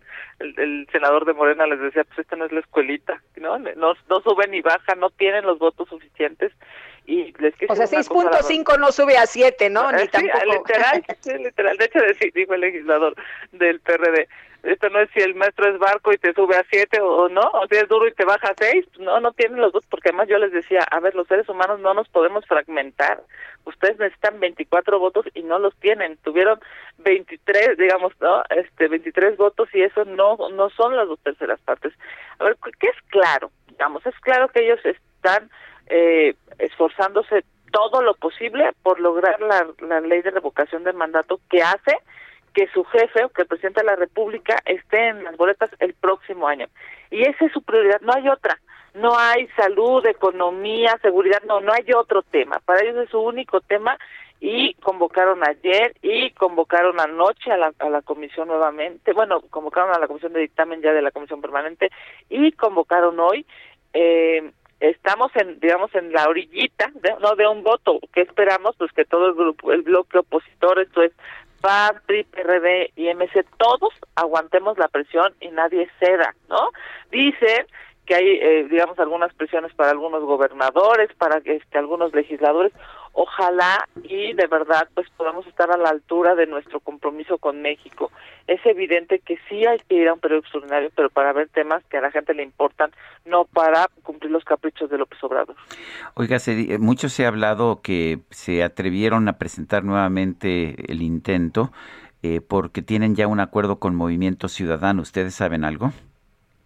No, no, a ver, eh, públicamente no hay nada. Yo la verdad es que confío, yo, yo, yo tengo digamos, una cercanía, es mi compañero de, de, de, al lado, digamos, de atrás, de al lado, eh, en, los escaños, el senador Dante Delgado, yo lo aprecio en, su persona, eh, por supuesto que reconozco su lucha histórica, este, no hay nada público, eh, parece ser que lo que sucedió eh, y se hizo público es que eh, la legisladora de MC presentó una prueba y lo que están diciendo en redes sociales es que es la prueba del año pasado no es la prueba, digamos, de... De COVID, de, COVID. Sí, sí, efectivamente, COVID, en donde da positivo, pero yo no, por cierto, yo no sabía que te metes a una, a una aplicación y metes el número de, de, digamos, de la prueba y te dice cuándo te la hicieron y si salió positiva o negativa. Te pide algunos datos, entiendo.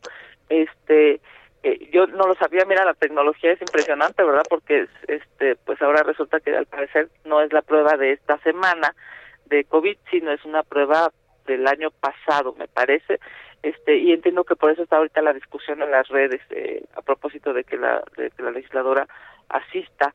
Yo espero porque mira además hay eh, propietarios y suplentes eh, en el hipotético caso vamos de que hoy yo no pudiera llegar a la sesión, yo hay algunos hay legisladores del PAN que asistirían en mi lugar. Así es que yo espero que el Movimiento Ciudadano este pues si se si, si esté y estemos o sea, todos, que vayan ¿eh? los Me refiero. suplentes Sí, porque pueden ir los propietarios o los suplentes. Incluso, este, digamos, ha, ha habido algunas ocasiones en las que están propietario y suplente porque porque así han podido estar los dos. Yo yo espero, lo digo de verdad, yo espero que todos los grupos parlamentarios, ¿eh? incluyendo a todos, pues podamos entender la importancia hoy de nuestro voto, porque el bloque opositor se ha construido a base de, de, de, de defender a México. Ese es, ese es el, digamos, una claridad. Hemos visto cosas, digamos, impresionantes, porque cuando tienes tanto poder, ¿no? Como lo tiene el presidente de la República, pues la verdad es que a veces, este, yo no sé si es él o sus as- asesores, pues, que proponen algunas cosas pues, terribles, ¿no? Este, voladísimas de la realidad y que además van a terminar afectando a los mexicanos. Por eso es que este bloque opositor ha funcionado tan bien para detener eh, muchas cosas eh, que evidentemente eh, van a dañar a nuestro país. Así es que yo espero que el bloque hoy nuevamente se pueda se pueda cohesionar, o- digamos literal, les falta un voto, ¿no? Una ausencia, este, pues les procuraría ganar eh, hoy y, y cuando uno escucha ganar, ¿no? Hablando del presidente de la República y de Morena, pues la pregunta es qué van a ganar. Pues la verdad es que lo único que van a ganar es nuevamente este ver al presidente en la boleta. Y ojo, eh, nosotros- yo, yo lo, lo he dicho, lo he dicho en muchas ocasiones, el tema no es este nosotros suponernos a eso, porque la verdad es que va a suceder, a ver, hay una revocación de mandato establecida en la Constitución y habremos de construir una ley de revocación de mandato, pero consensuada. Lo que están proponiendo ahorita es una cosa brutal. O sea, la, la, la Constitución claramente dice, se revoca el mandato por pérdida de confianza, y eso es lo que se le tiene que preguntar a la ciudadanía. ¿Usted le revocará el mandato al López Obrador porque ha perdido la confianza? Así es, ¿no? Esa tendría que ser la pregunta, pero pues no, la pregunta que ellos hacen es una pregunta totalmente a modo, ¿no? Para decir, este, este, para refrendar, digamos, el apoyo, porque se ve que necesitan, este gobierno necesita, pues, eh, nuevamente eh, un, un nuevo rostro, tratar de, de nuevamente oxigenarse en términos políticos, porque claramente no les está yendo bien. Eh, Kenia, en, en el caso de, de esta revocación, había ahí un detalle que me llamó la atención. ¿Se aplica al, al presidente actual o se aplicaría ya en la próxima administración, porque se habla que no, no hay retroactividad.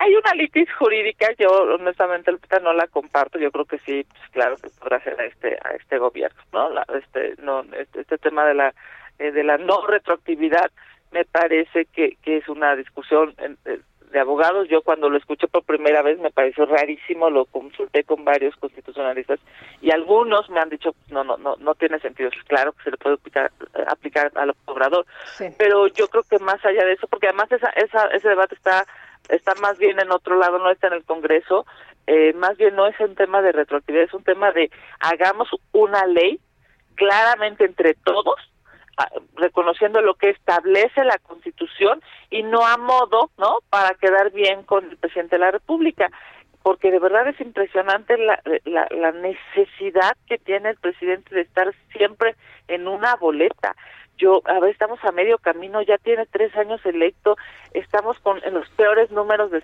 de, de, de seguridad, en los peores eh, números eh, a nivel eh, mundial de, de muertes de, eh, de COVID. Ayer fue, fíjense nada más, a mí me impresionó esto. Ayer fue el día más alto en contagios en la historia de este país y de decesos. Ayer, ¿no? Se lo consignaron todos los medios. Nadie en el Senado, en la Cámara de Diputados habla de eso. ninguno de sus legisladores. Todos hablan de cómo volverlo a poner en la boleta. Es impresionante cómo México está sufriendo, está viviendo una realidad terrible pero en el pero en, el Congreso mexicano con los votos de Morena y sus aliados solamente hablan de cómo volver a ver al señor en una boleta electoral. Eso es terrible, es una yo diría es darle la espalda a los mexicanos.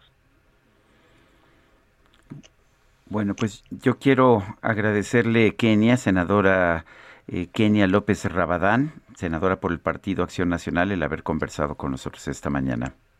Muchísimas gracias, Sergio Lupita. Sin duda, su micrófono es maravilloso y decirles, estaremos hoy, nuevamente estaremos dando el debate. Estamos emplazados a las 12 del día en el Congreso Mexicano, en la Comisión Permanente, y seguiremos defendiendo lo que sí le importa a los mexicanos, que es salud, economía y seguridad. Les mando un abrazo, que tengan excelente día, saludable día. Gracias, hasta luego, gracias igualmente. Bueno, el uso de motocicletas, esto en otros temas, ha ido en aumento y los accidentes que sufren también son más frecuentes. Eh, ¿Qué medidas, qué medidas deben tomarse después de este accidente tan terrible ahí en la México Cuernavaca? Pues todo el mundo se pregunta qué es lo que se tiene que hacer para evitar la pérdida de vidas humanas, cómo le hacemos para evitar los accidentes.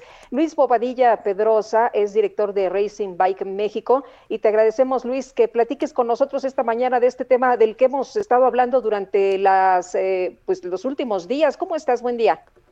Hola, ¿qué tal? Buen día, saludos a todos, saludos al auditorio. Pues sí, es un tema que lamentablemente nos, nos atañe ahorita el encontrar una solución, una respuesta rápida a esto que, que ya tiene tiempo, que es algo que ya viene arrastrándose de tiempo atrás, pero que ahora detonó en un cúmulo de, de, situaciones para que esta desgracia nos hiciera abrir los ojos más, ¿no? Entonces, es algo muy importante que debemos de, de voltear a ver ya urgente, tanto eh, la población en general como las eh, las instituciones que deben de apoyar al cambiar leyes y hacer algo más sólido en cuanto a restringir muchas cosas para para gente que no está tomando las cosas como deben de ser. No se trata de satanizar el motociclismo, es una realidad, pero sí dejar las cosas muy claras en donde pues eh, el gobierno ha dejado de voltear a ver el, cómo regular este tipo de situaciones. Es importante saber que, que podemos aportar eh, con el expertise que se tiene del motociclismo durante tantos años, nosotros como campeonato nacional, tratar de aportar nuestro granito de arena ahí para ir evitando poco a poco esta, estas situaciones. Eh, ¿Qué habría que hacer? Porque hay quienes eh, piden, por ejemplo, prohibir la circulación de motocicletas en carreteras. A mí me parece muy injusto. Yo uso motocicleta, me gusta andar en carretera, pero yo no voy a 250 kilómetros por hora. Claro. ¿Qué habría que hacer? Sí, como bien te lo menciono, no es satanizar el motociclismo. Eh, hay, una, hay algo muy simple que se me ocurrió en la, en la reunión que tuvimos eh, opinarlo. ¿Qué tan difícil sería en las casetas o en las vialidades la policía detectara a los motociclistas que traen a su acompañante, llámense hombre o mujer, que no trae el equipo necesario para estar circulando en carretera. Pues, ¿Qué haces? Pues los detienes, los presentes ante el Ministerio Público o les demandas una infracción y empiezas a no hacer una cacería de brujas, sino a regular la situación. Va a llegar el punto en el que el usuario de la motocicleta va a decir, bueno, no puedo llevar a la chica porque vamos a ser honestos y decirlo con todas sus letras. Aquí es bien sencillo, ellos llevan a las chavas para presumirlas, lucirlas en pantalón de mezclilla ajustado, pero se olvidan de los temas de seguridad, que es lo que detonó con las pérdidas humanas. Entonces, ahí deberíamos de apretar un poquito la tuerca con las autoridades para que ellos nos nos ayuden a, a, detener a las, a las motocicletas que no traen el equipo adecuado, no no coartar su libertad de no dejarlas eh, circular, como bien lo mencionas, yo también soy usuario de motocicleta, pero yo voy a Cuernavaca a disfrutar el paisaje, a disfrutar el- la vuelta en la moto, no voy a, a- quererme matar. Hay que bo- borrar ese estigma que se tiene también de dos lemas que manejan mucho los, los motociclistas, vamos a llamarlos desde un punto de vista objetivo y responsable. Dicen, van por su dosis, de, vamos por nuestra dosis de adrenalina el fin de semana y el otro que es patético que dicen "Mor- murió haciendo lo que más le gusta no no por qué no cambiarlo por vivir lo que más nos gusta entonces son cosas que tenemos que ir, cambiando y nosotros como campeonato yo creo que nuestra obligación y deber ci- ciudadano es darles los lugares adecuados, o sea, invitarlos a que vayan a los autódromos, si quieren practicar el- la velocidad de sus motocicletas, pues que lo hagan en lugares adecuados, con todas las medidas de seguridad, con oficiales de pista, con protecciones, con ambulancias, con todo, y que ahí tengan su dosis de adrenalina y que prueben sus motocicletas a 250 kilómetros por hora como les gusta, ¿no? Entonces, es acomodar las cosas en Oye, y así no arriesgan a otras personas, ¿no? A los automovilistas, a los eh, camioneros, a la gente que circula también por ahí. Sí, claro, o sea, son, son muchos puntos que, vuelvo a repetir, eh, varios factores fueron a detonar en esta desgracia. Tristemente, ah, no hay filtros del, del, del- de la policía en donde revisan las motocicletas cotidianamente. Ah, Me acabo de enterar que el día domingo dos de las motocicletas involucradas pues eh, tenían reporte de robo. Entonces, son cosas que tenemos que estar este, mediando ya, ya es momento de, de, de regular todo este tipo de situaciones. Luis Bobadilla Pedrosa, director de Racing Bike México, gracias por esta, por recibir esta llamada. No, al contrario, gracias a ustedes por permitirnos dar nuestro punto de vista y sigamos sumando todos. Son las 8 con 54, Guadalupe Juárez y Sergio Sarmiento, estamos en el Heraldo Radio, regresamos.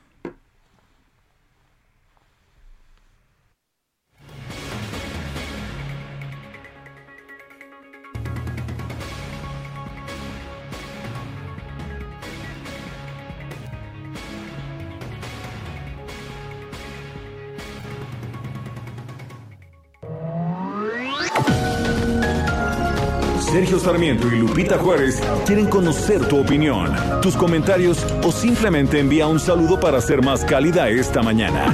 Envía tus mensajes al WhatsApp 5520 109647.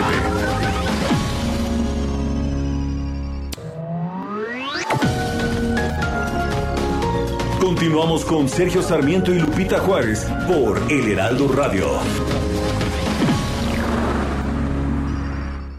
Seguro que todos tenemos un proyecto que por una u otra cosa hemos dejado pendiente, a veces por el tiempo, por los niños, porque luego. Pero si ya te decidiste a dar el primer paso y quieres hacerlo realidad, cuentas con un crédito personal Citibanamex. Desde el principio está genial, porque no te cobran comisión por apertura y además tú escoges el plazo que más te convenga y pagas en mensualidades fijas. ¿Qué esperas? Cumple esa meta con un crédito personal Citibanamex. Pídelo hoy en cualquier sucursal. Consulta requisitos y CAT en citibanamex.com.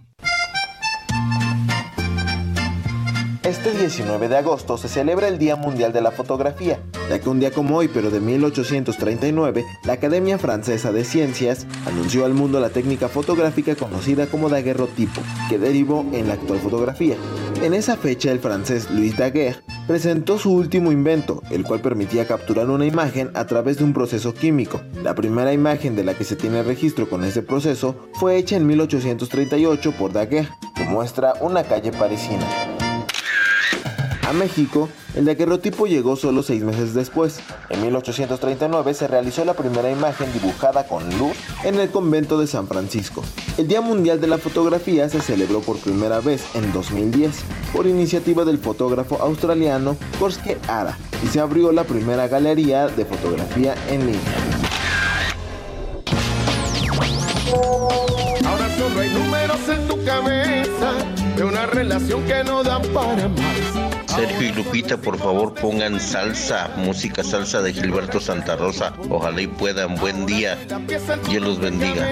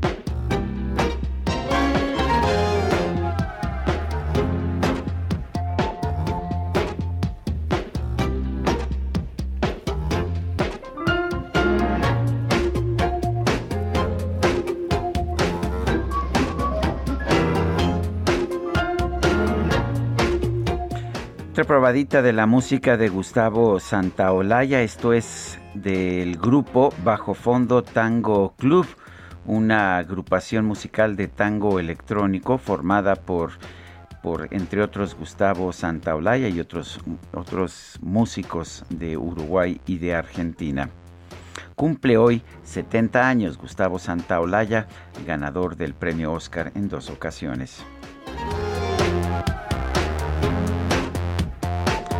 Esto se llama Pa Bailar. Y recibimos un comunicado de la Fundación Mary Street Jenkins. Eh, no se refiere específicamente a las ah, detenciones, bueno, sí, sí se refiere, perdón, nada más que viene esto un poco detrás a las detenciones de Luis Ernesto Derbez, el rector de la Universidad de las Américas Puebla y otros funcionarios de la universidad. Señala, sin embargo, este comunicado que se da a conocer el día de hoy, que en las últimas horas se ha establecido un reiterado mecanismo de presión para desviar la atención sobre el tema de fondo, la evasión al cumplimiento de la suspensión que ordena la destitución de la, devolución, perdón, del campus de la Universidad de las Américas Puebla, propiedad de la Fundación Mary Street Jenkins.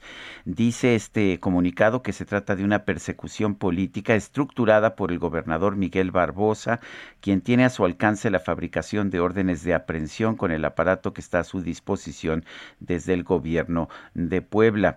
La Fundación Mary Street Jenkins reitera de manera enérgica que hay una suspensión de amparo vigente que debe cumplirse y por eso se denunciará a los litigantes involucrados con los jueces 24 y 60 civiles de la Ciudad de México.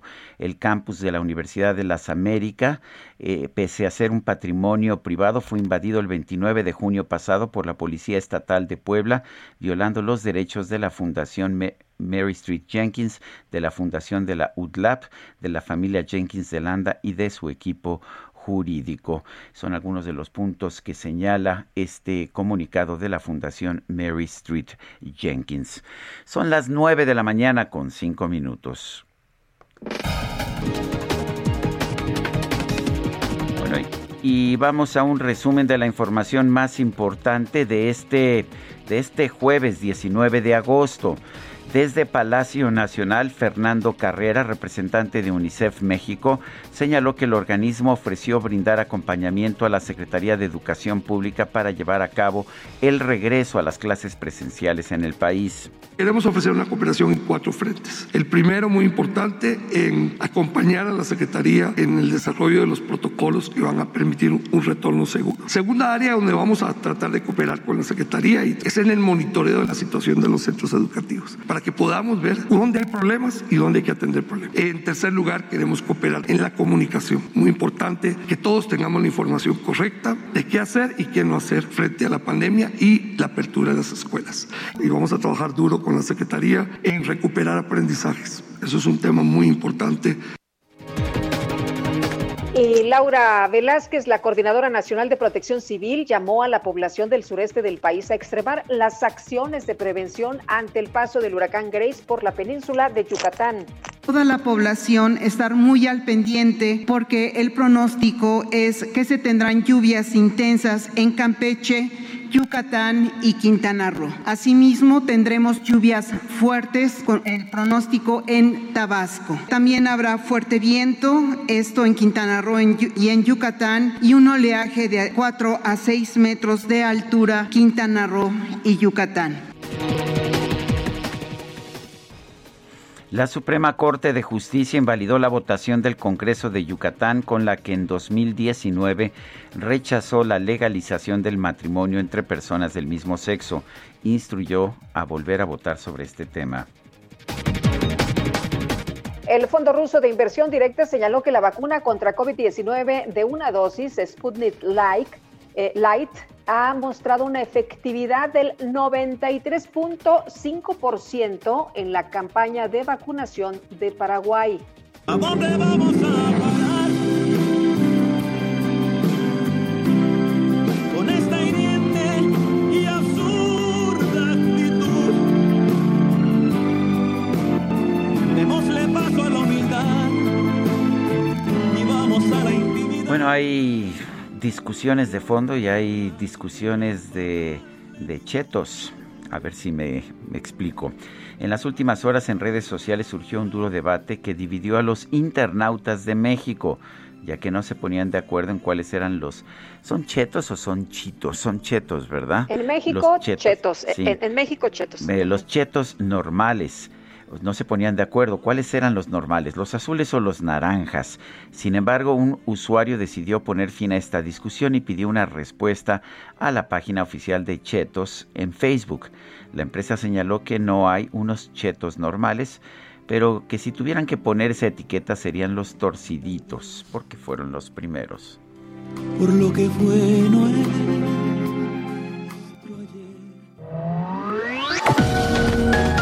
Para Lupita Juárez, tu opinión es importante.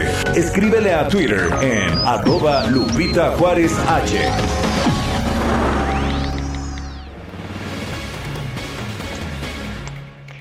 la periodista Yoali Reséndiz, que ha documentado varios casos de abusos en contra de menores, eh, resulta que platicó, conversó con un menor de edad víctima de abuso, al parecer por parte del diputado sin fuero en estos momentos, Saúl Huerta, quien hoy, como ustedes saben, en la madrugada finalmente se entregó a las autoridades. Yoali, como siempre, gracias por tomar la llamada, por platicar con nosotros. Buenos días.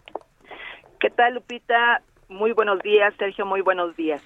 Yo tengo en mis manos, tengo en mis manos, Lupita, una, una denuncia con fecha 29 de abril del 2021 que el Consulado de México en San Bernardino, California, recibió de un joven que actualmente tiene 23 años y que fue abusado sexualmente también por Saúl Huerta. Esta, esta denuncia que tengo en mis manos de tres hojas, completa, que pongo a disposición de las autoridades, que fue silenciada, que solamente fue recibida, que tiene este sello de recibido y que el joven después de esto no recibió ninguna respuesta. Eh, te voy a leer unos, un, un pequeño fragmento, si me lo permites, sobre esto que enfrentan las víctimas, que nadie vemos, que nadie sabemos, que nadie, que nadie conocemos, hasta que ocurre una cosa así, que ellos atreven se atreven a denunciar. Dice así, somos de bajos recursos económicos. El pasado 29 de marzo del 2018 me presenté a la notaría propiedad del señor Saúl Huerta. Me dijeron que en un momento me atendía. Al pasar cinco minutos después, él salió y me recibió pasándome a otra sala. Me dijo, recuerdo que ya que cuando me dijo, eso recuerdo que ya todos estaban saliendo, salimos de la notaría y nos dirigimos al Parque del Carmen, ubicado en Puebla. En la parte de atrás se encontraba su carro, era un Jetta gris plata. Me dijo que me subiera, que él manejaba, y me preguntó si tenía hambre, porque íbamos a comer mariscos. Pues yo le dije que sí, comimos mariscos, pero durante la trayectoria de su notaría al restaurante, empezó a preguntarme que si ya había tenido sexo. Y le contesté que no. Y me preguntó que si me masturbaba y le contesté que tampoco. Y luego que si el tamaño de mi pene era grande o muy grande o chico. En ese momento me puse muy nervioso, me incomodó. No le contesté. Le quise decir que me que me quería bajar. Le pedí que cambiáramos de tema. Me seguía preguntando. Esto es parte, Lupita, Sergio, de lo que una víctima que no ha sido atendida, una víctima que no ha sido echada por la autoridad, es parte del testimonio de un joven que está en Estados Unidos indocumentado, que no puede salir del país, no puede venir aquí a la ciudad o a Puebla a interponer su denuncia físicamente, porque simple y sencillamente el día que él salga de Estados Unidos, él no puede regresar. Este joven de 17 años con el que ya hablé, con el que hubo entrevistas, con el que compartí su número a otros medios para que lo entrevistaran, este joven está en estos momentos evasivo, rebelde, agresivo.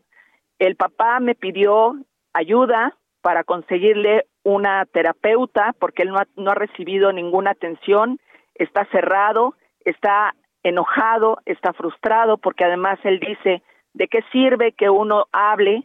¿De qué sirve que uno que uno diga lo que a uno le pasa si las autoridades no nos escuchan? A mí me parece, Sergio Lupita, que Saúl Huerta está acorralado con el primer menor que hicimos pública la entrevista del 23 de abril. Ese día le cambió la vida y el destino a Saúl Huerta. Así debería de ser, porque Saúl Huerta, he documentado varias entrevistas con hombres que ahorita tienen más de 50 años y que Saúl Huerta los violó cuando ellos tenían 16, 15, 17 años, porque esa edad le gusta a Saúl Huerta. Y hay que dejarlo muy claro y va a ser va a sonar fuerte lo que voy a decir. Saúl Huerta a todas las víctimas nunca los penetra. Saúl Huerta es abogado. Saúl Huerta sabía que si en algún momento dado alguien lo ponía frente a la autoridad, él ponía, él podía de alguna manera evadir la responsabilidad porque él no los violenta. Él los, él, él los somete dándoles bebida, dándoles una pastilla, dándoles alcohol, él no los violenta, no les pega, no los forza, pero eso que les da, eso provoca que ellos eh, se aturdan, obviamente se exciten con lo que Saúl Huerta hace y obviamente Saúl Huerta se beneficia con estos jóvenes. A mí me parece que Saúl Huerta se está confiando de que solamente es un menor el que lo ha denunciado. Y si la autoridad tiene para los menores de este país, que somos el número uno en abuso sexual y lo subrayo, si tiene un poquito, un poquito de, de corazón para ellos y de entendimiento de lo que ellos pasan, va a atender esta denuncia. Sergio Lupita. Bueno, entonces parecería que, que hay esta otra víctima y es una víctima a la que no se le ha hecho caso. No se le ha hecho caso, Sergio. Te repito, tengo, tengo la, la denuncia que él formula ante el consulado. La, vice, la vicecónsul con la que también hablamos, ella dijo, bueno, hay que esperar, hay que esperar el trámite, hay que esperar a ver qué nos indican, hay que esperar, hay que esperar. Era, era un diputado entonces que estaba siendo acusado por otro menor era una denuncia que debían atender como, como consulado, era una víctima que debían proteger, era un indocumentado, un mexicano que tenían que escuchar y que dirigir y que orientar y que decir, a ver, ¿qué necesitas? A lo mejor proporcionarle esta atención psicológica que a ningún joven, a ningún menor se le otorga eh, de una manera consciente. Nadie hace eso, eh, Sergio y Lupita. Yo hace unos días eh, puse públicamente un tuit pidiendo la ayuda vía remota, vía Zoom, la ayuda de un psicólogo, un especialista. Pregúntenme cuántos contestaron. Ninguno. Y seguramente en este país hay millones de especialistas en abuso sexual, cientos, miles, ni uno solo contestó. Este joven merece ser escuchado, Lupita y Sergio, y no es una no es una necedad de esta reportera, no es una necedad de Joali Reséndiz. Simple y sencillamente las personas que llegan a pasar por una situación tan dolorosa, tan complicada, tan degradante, necesitan ayuda, ¿no? Tan humillante, necesitan ser escuchados, Lupita. Claro. Eh, Joali, eh, ¿cómo ves esta eh, situación que acaba de ocurrir? Se entrega Saúl Huerta, ya no tiene fuero. los abogados dicen que pues es, se, se, entregó porque pues es inocente. Nos quedan 30 segunditos. ¿Tú cómo ves esto? Mira, ellos dicen que es una parte, es una negociación política, es, es algo político. Que, que quede muy claro. Saúl Huerta abusó de un menor que lo denunció y por eso él está en donde tiene que estar y donde merecía que estar desde el pasado 23 de abril en que se hizo público que él estuvo con un menor al que violó dentro de un hotel aquí en la Ciudad de México. Él está donde merece estar. Muy bien. Joali, muchas gracias por conversar con Gracias a ustedes siempre. Buen día. Y pongo y pongo a su disposición el número de este joven y que se escuche su voz, por favor. Gracias. Gracias, Joali. Son las 9 de la mañana con 18 minutos.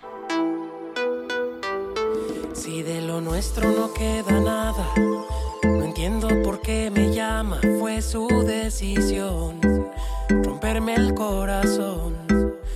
Ahora me pide que dé la cara, que mi dolor nada se compara a lo que sintió cuando se arrepintió cuanto vio que aquel no podía hacerle sentir como yo solía, pensó en volver, pero es tarde esta vez.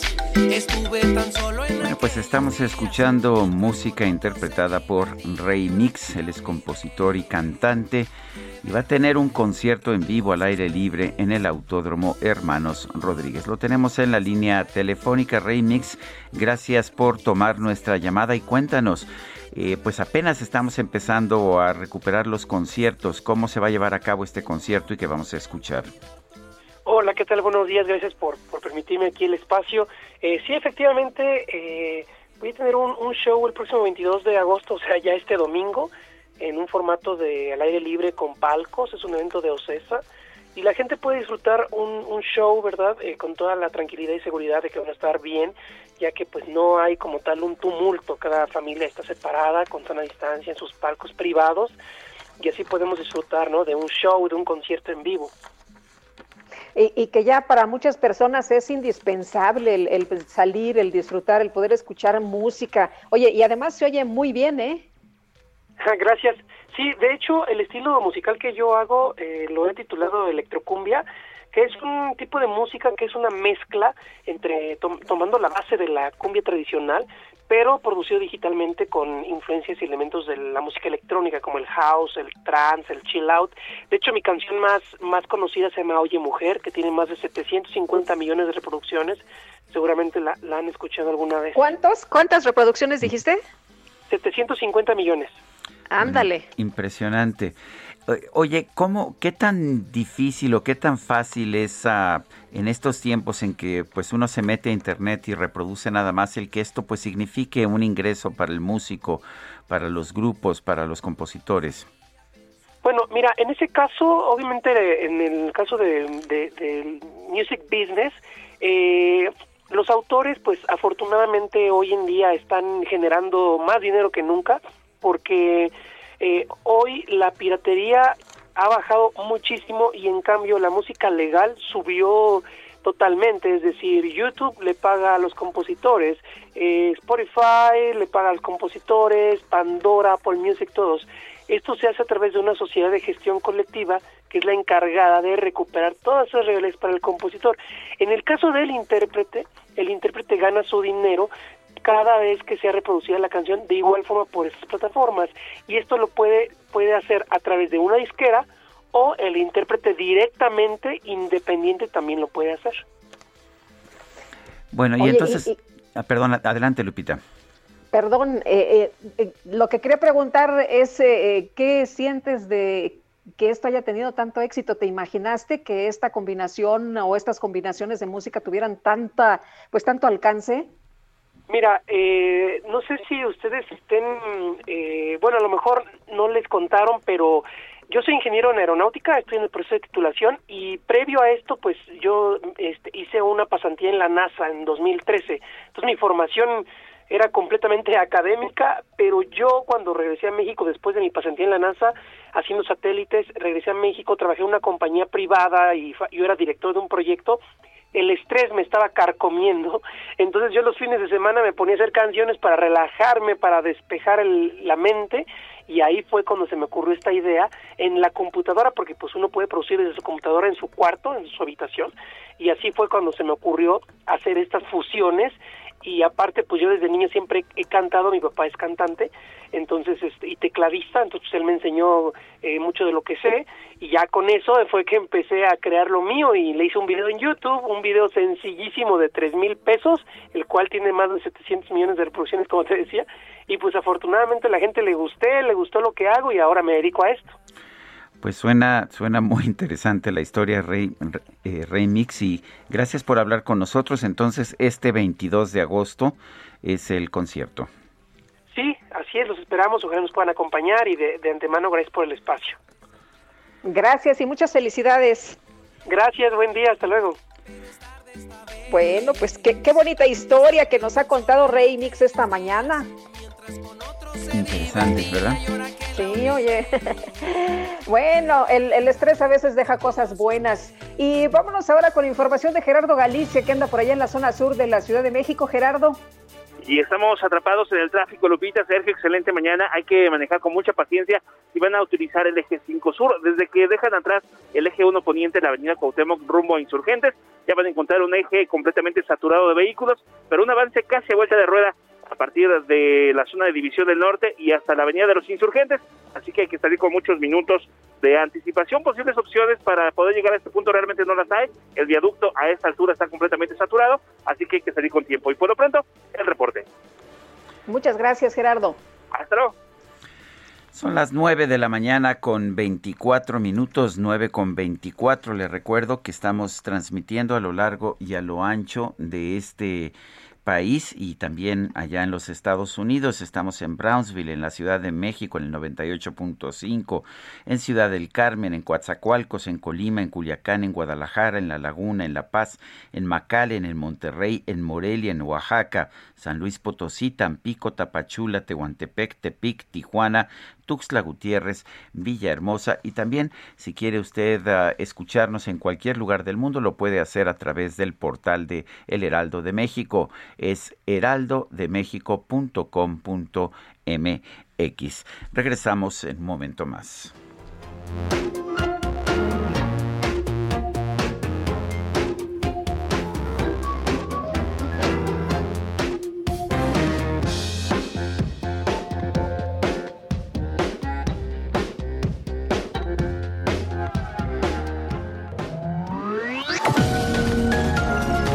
Sergio Sarmiento y Lupita Juárez quieren conocer tu opinión, tus comentarios o simplemente envía un saludo para ser más cálida esta mañana.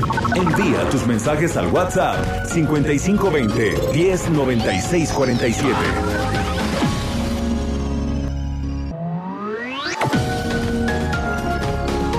Continuamos con Sergio Sarmiento y Lupita Juárez por El Heraldo Radio.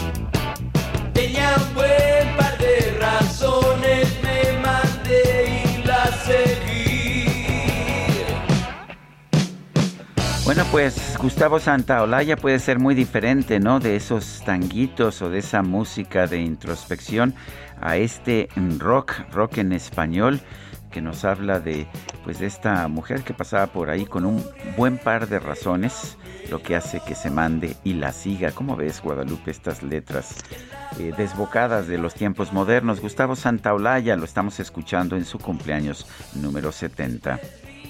Muy versátil, muy versátil.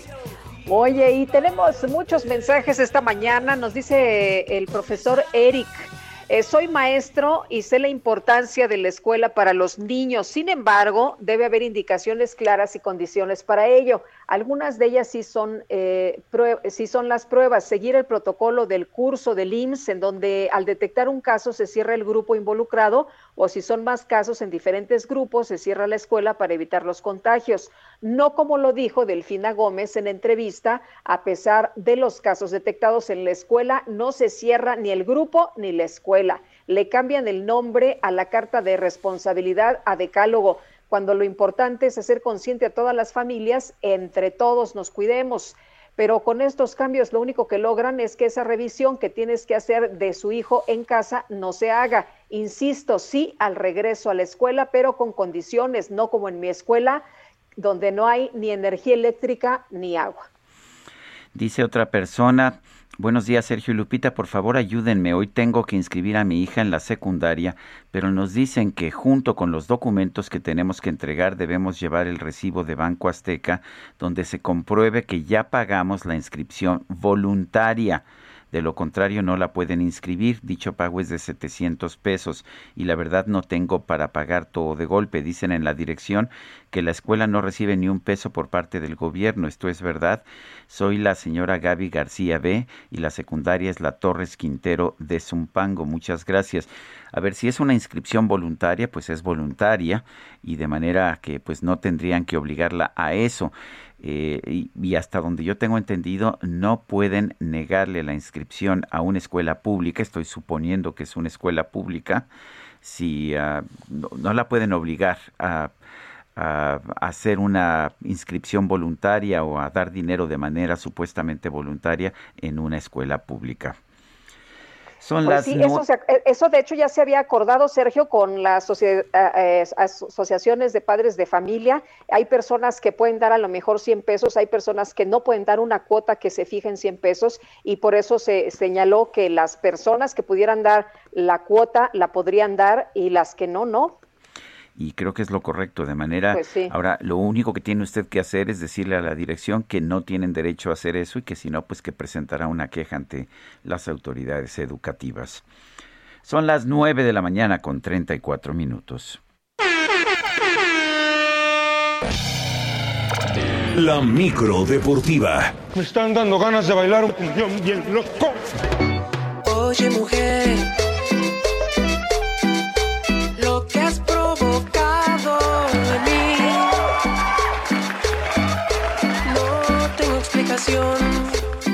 me hundo en la emoción.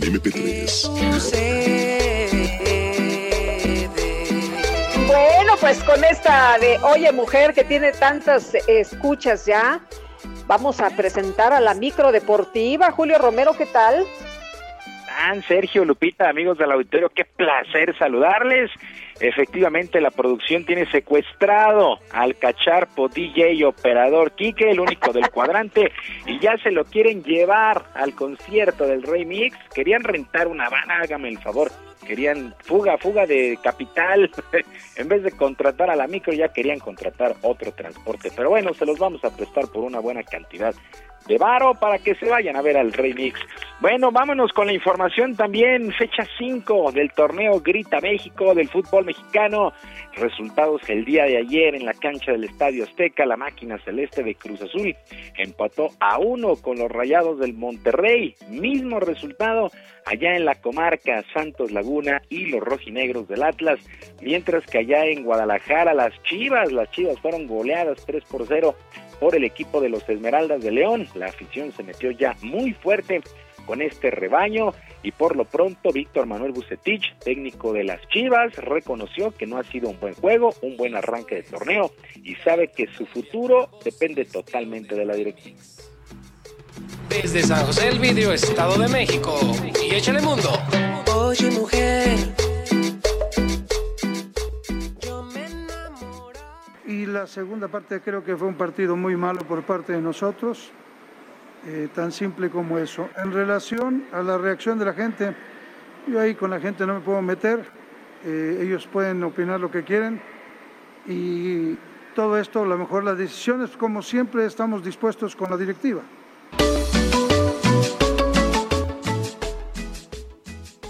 En otro resultado, el equipo de las Águilas del América de visita allá en la frontera derrotó 2 por 1 al equipo de Juárez FC. La victoria, la victoria mantiene como líder de la tabla al conjunto de Cuapa, que por cierto ya registró al ecuatoriano Renato Ibarra, luego de que en meses anteriores fuera dado de baja tras ser acusado de violencia doméstica. Por lo pronto, el timonel de las Águilas, Santiago Solari, pues no se metió en problemas al asegurar que le buscarán un acomodo a Renato Ibarra, que llega tras la lesión del argentino Leo Suárez. Cuando salimos a bailar. Constelación de lunares recorre tu cuerpo. Leo es un, es, un, es un jugador de mucha personalidad que, que nos ha dado mucho y esperamos que se recupere pronto. Y, bueno, Renato es un activo del club que vamos a, vamos a tener que, ir adaptando poco a poco a, nuestro, a lo que queremos, a nuestro esquema, a nuestro sistema, para, para que nos dé el máximo como todos los otros jugadores.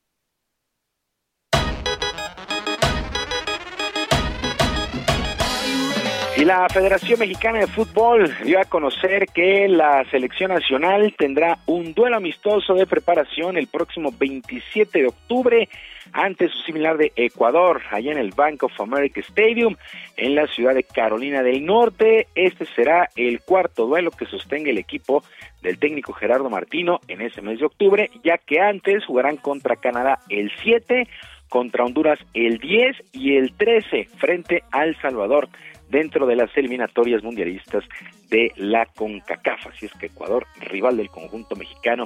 Y el día de hoy continúa la pretemporada en el fútbol americano de la NFL y a las seis y media de la tarde el equipo de los Patriotas de Nueva Inglaterra estará enfrentando a las Águilas de Filadelfia. Patriotas un ganado, cero perdidos en esta pretemporada. Filadelfia, todo lo contrario, no ha ganado y tiene una derrota. En otras cosas, debido a la pandemia, el Gran Premio de Japón de la Fórmula 1 de automovilismo fue cancelado por segundo año consecutivo. Así lo informó la máxima categoría del automovilismo deportivo. A través de su cuenta de Twitter, el organismo oficializó la cancelación, la cual lamentó profundamente pero los esperan con los brazos abiertos en el 2022. Por su parte, el mexicano Sergio Pérez, que corre para el equipo Red Bull, también lamentó esta cancelación, ya que le hubiera gustado correr en la casa de los motores Honda. Actividad en el béisbol de la Liga Mexicana en los playoffs, las semifinales de zona. En la norte, los mariachis de Guadalajara derrotaron ocho carreras por siete a los rieleros de Aguascalientes y ya tomaron ventaja de dos juegos a cero, lo mismo que los toros de Tijuana, que se impusieron cuatro por tres a los acereros de Monclova. En la zona sur, los leones de Yucatán blanquearon tres carreras por cero a los olmecas de Tabasco y emparejaron a uno por bando el compromiso, que es a ganar cuatro de posibles siete, y los diablos rojos vinieron de atrás para vencer 14 por 9 al Águila de Veracruz y también ya tienen ventaja de dos juegos a cero.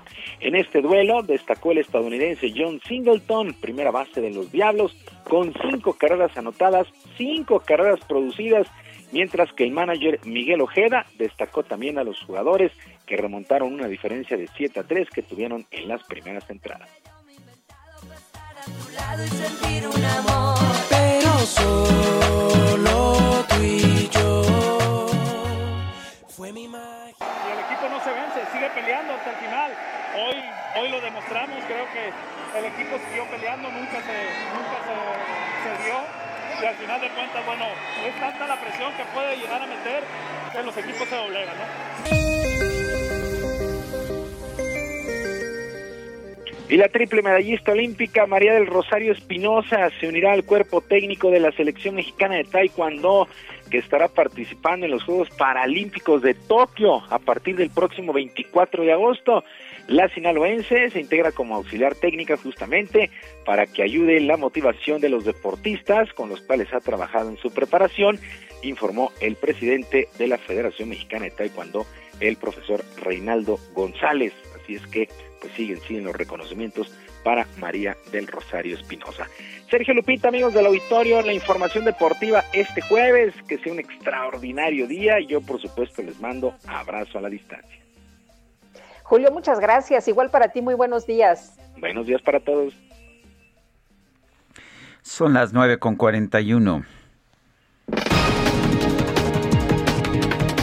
Y tenemos un resumen de la información más importante. Esta mañana el presidente López Obrador denunció que los legisladores de la oposición llevan dos años sin permitir que se apruebe la ley reglamentaria del proceso de revocación de mandato. Bueno, y por otro lado, el presidente López Obrador anunció que va a invitar a personas que han padecido fraudes electorales a que participen en el diseño de su próxima iniciativa de reforma en materia electoral. Voy a invitar a un grupo de ciudadanos, a quienes saben de esta materia, a quienes han padecido de fraudes electorales, porque se han burlado de los mexicanos. El fraude se ha impuesto en México por siglos, el fraude electoral. Entonces ya es tiempo de decir basta y terminar con toda la simulación, con estos consejeros y eh, magistrados falsarios. El Tribunal Electoral de Campeche entregó la constancia de mayoría a la candidata de la coalición Juntos Haremos Historia al gobierno de la entidad, Laida Sansores, tras desechar las impugnaciones presentadas por la alianza PRI-PAN-PRD. Y la Secretaría del Trabajo informó que este miércoles concluyó sin incidentes la votación para legitimar el contrato colectivo de la planta de General Motors allá en Silao, Guanajuato.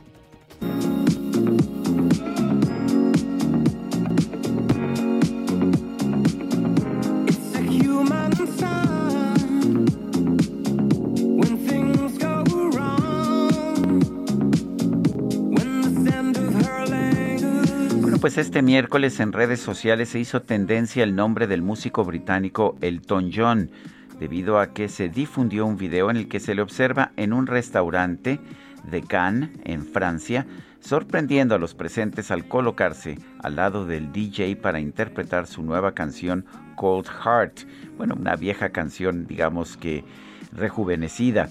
Esta la lanzó ahora en colaboración con la cantante británica Dua Lipa. Las primeras versiones del video señalaban que esto había ocurrido en Los Cabos, Baja California. Hoy sabemos que fue en Cannes, Francia.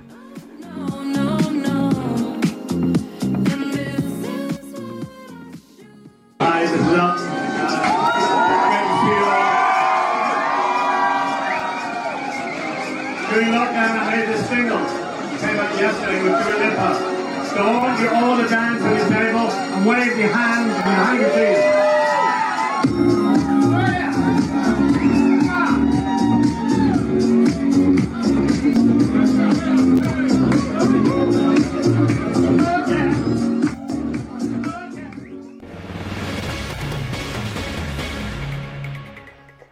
Continuamos con la información. Saskia Niño de Rivera nos presenta su nuevo libro titulado No es No, una guía para enfrentar la violencia sexual y los pasos también, pues para hacer las denuncias, para denunciarlo. Es publicado por Editorial Aguilar y Saskia. ¿Qué tal? Muy buenos días. Lupita, con gusto de saludarte, Sergio. Muy buenos días. Saskia, no es no, debería ser muy claro y sin embargo no lo es. Mucha gente sigue pensando que no es una forma velada de decir sí y hay quien piensa pues que puede cometer cualquier acto así. Cuéntanos de qué tan común es, esta es el delito de la violencia sexual y la violación en nuestro país. Sin duda, cada vez tenemos más números que tienen que ver con violencia sexual y también entender, eh, Sergio Lupita, que la violencia sexual se mide o se define más bien en muchos aspectos. A veces pensamos únicamente que la violación es violencia sexual y que todo lo demás que, que, que pase eh, no es un delito como tal. Y este libro, que si bien triste que sea tan necesario en este país, justamente eso es lo que busca, definir qué es la violencia sexual, cuáles son los delitos que están tipificados en el Código Penal como, como violencia sexual y que la gente pueda, porque desafortunadamente, Sergio, la ausencia de educación sexual en este país lleva a que muchas personas no puedan ponerle un nombre a esto que me está pasando. Esto que me está pasando que me hace sentir incómoda, que me hace sentir incómodo, que no me gusta absolutamente nada, igual y no sé que es un delito y que tengo derechos y que esto no me debería de estar pasando. Entonces, este libro que coescribí y que es una publicación de Reinserta, la primera publicación de Reinserta puntualmente, busca ser una guía para cualquier persona que esté sufriendo algún tipo de violencia sexual, que quiera decir, ah, ok, esto es lo que me está pasando a mí, porque justo lo que hicimos fue cada uno de los delitos, como están en el Código Penal, pusimos una historia de algún sobreviviente o de alguna sobreviviente y luego hablamos de toda la parte como emocional que se vive eh, durante el proceso de, de, ser víctima, digamos, de ese, de ese delito, un poco cómo lo puedes ir sobresaliendo. Y una parte que me parece bien importante de este libro es la parte explicada jurídica. Consideramos en Reinserta, lo hemos visto durante muchos años, que cualquier persona que llegue a un ministerio público a denunciar un delito, si viene con conocimiento jurídica de lo que le está pasando, es mucho menos probable que viva una revictimización constante ante el sistema de justicia penal que tenemos en Gilupita. Entonces, eso es lo que busca este, este libro. Oye, Saskia, eh, estaba leyendo el caso de una señora cuyo pues eh, esposo se, bueno, se separan y, el, padre abusa de su hijita, ¿no? Eh, y, tú piensas, bueno, estás leyendo el relato y dices, ah, ya van las autoridades, la van a ayudar y, rápido van a resolver y van a, a, proteger a la niña y resulta que pues las autoridades no te apoyan, las autoridades no te escuchan, em, es un viacrucis. Y yo creo que tiene que ver, Lupita, con la cantidad de casos que hay. Y, y, sin duda, el sistema de justicia penal, y no, no, lo estoy diciendo para justificar, pero está completamente rebasado. Eh, tienen expedientes para aventar por todos lados y no se dan abasto. Y con el tema de la violencia sexual cada vez peor. Y no nada más eso, pero me parece que dentro de los ministerios públicos el personal no ha atendido su salud mental durante muchos años y ha normalizado eh, la violencia que van viendo en el día a día, lo cual hace más probable una revictimización con las víctimas. De hecho, eh, la primera historia que plasmamos en el libro es un caso bien delicado de una niña violada por su papá con autismo. La niña no puede hablar por, por el mismo autismo que tiene y es una travesía lo que nos cuenta su mamá de cómo las autoridades, quienes debían haberla defendido, constantemente no solamente la revictimizaban con el proceso natural jurídico, sino también, por ejemplo, durante dos años después de la denuncia tuvo que seguir viendo el papá, aún el papá siendo el agresor de la, de la misma niña, y esta niña, está dictaminado por un mismo juez, que dices, no puede ser posible que, que, que el mismo juez esté determinando que esta niña siga teniendo sus visitas que le competen, entre comillas, por ser y, la madre hasta amenazada, ¿no? Con irse a la cárcel si no permitía las visitas del padre. Y quitarle la, la, custodia. Sí. Amenazada. Es una cosa brutal, pero desafortunadamente eso pasa muchísimo en, esto, en este país. Y el juez con la mano en la cintura, hasta que no se compruebe lo contrario, el papá tiene derecho a ver a su hija. No, a ver, espérate. Aquí hay pruebas puntuales que dicen que el papá es quien está violando a la niña no importa. Y se ha vuelto como muy inhumano el sistema de justicia penal eh, y eso lleva a una revictimización y desafortunadamente la revictimización en este país ha hecho que las personas no confíen en las autoridades y prefieran no denunciar.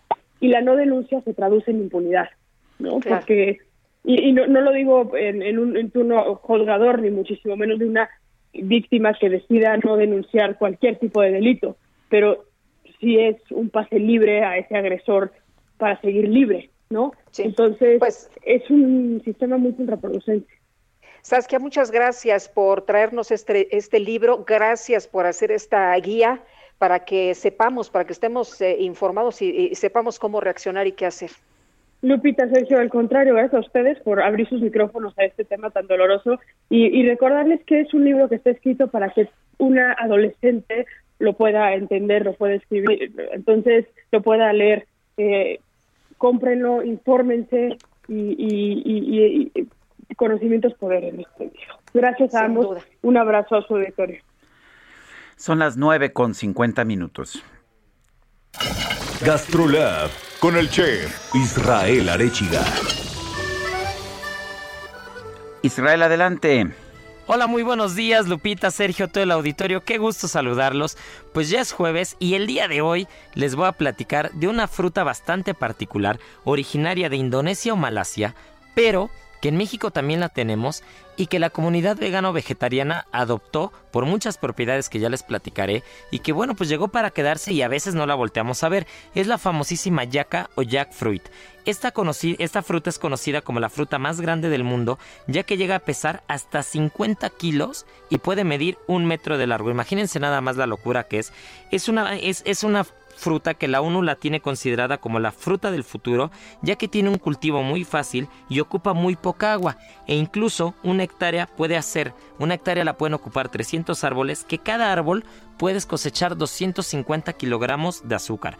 Es una, es una locura realmente, es uno de estos alimentos que nos van a ayudar para combatir la hambruna en el futuro. Es estos alimentos que tenemos que empezar a voltear a ver, que tenemos que empezar a consumir y que bueno, tiene una historia bastante particular, ya que es fruta nacional también de, de Bangladesh y que posteriormente se extiende por Australia, Brasil, Florida, África, realmente llega a todo el mundo. En Brasil es muy apreciada y es una fruta que la consideramos como la fruta tutti frutti. Es la fruta que sabe a todas las frutas, ya que madura cuando la pulpa es color naranja, puede tener aromas y matices como a manzana, sabor a mango, almendra, vainilla, piña, mandarina, melocotón, incluso plátano se puede encontrar en los sabores, pero cuando es verde se utiliza como un sustituto de carne por los veganos. Yo he probado incluso tingas, he probado eh, productos sobre todo que, que, se usan carne deshebrada y se, se sustituye por la yaca en este caso, así que se ha vuelto un aliado bastante importante para la comunidad vegana y que bueno, al final... Eh, no solamente como sustituto de carne, sino también como base de postres de muchos países.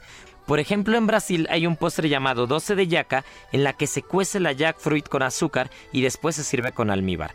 En Vietnam vamos a encontrar el chemit que es con crema de coco e igual a la fruta cocinada con almíbar. En Indonesia le van a agregar aguacate, coco, azúcar, jarabe y sal y van a tener otro postre bastante particular llamado teler.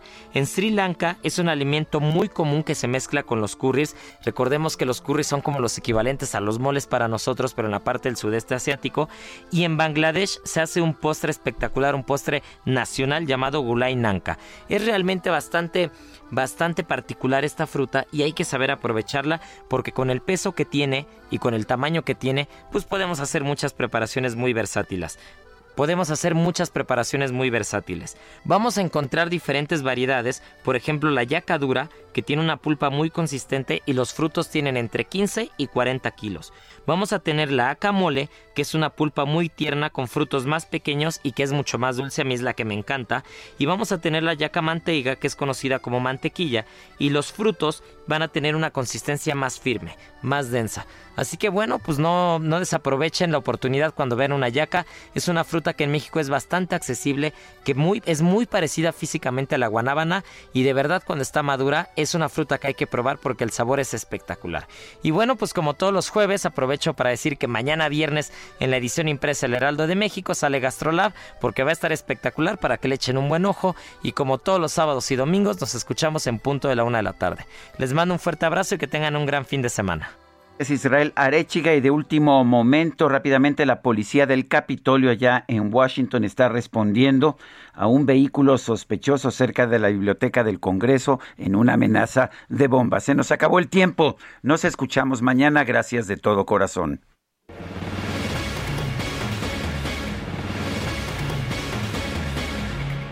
Heraldo Media Group presentó Sergio Sarmiento y Lupita Juárez por El Heraldo Radio.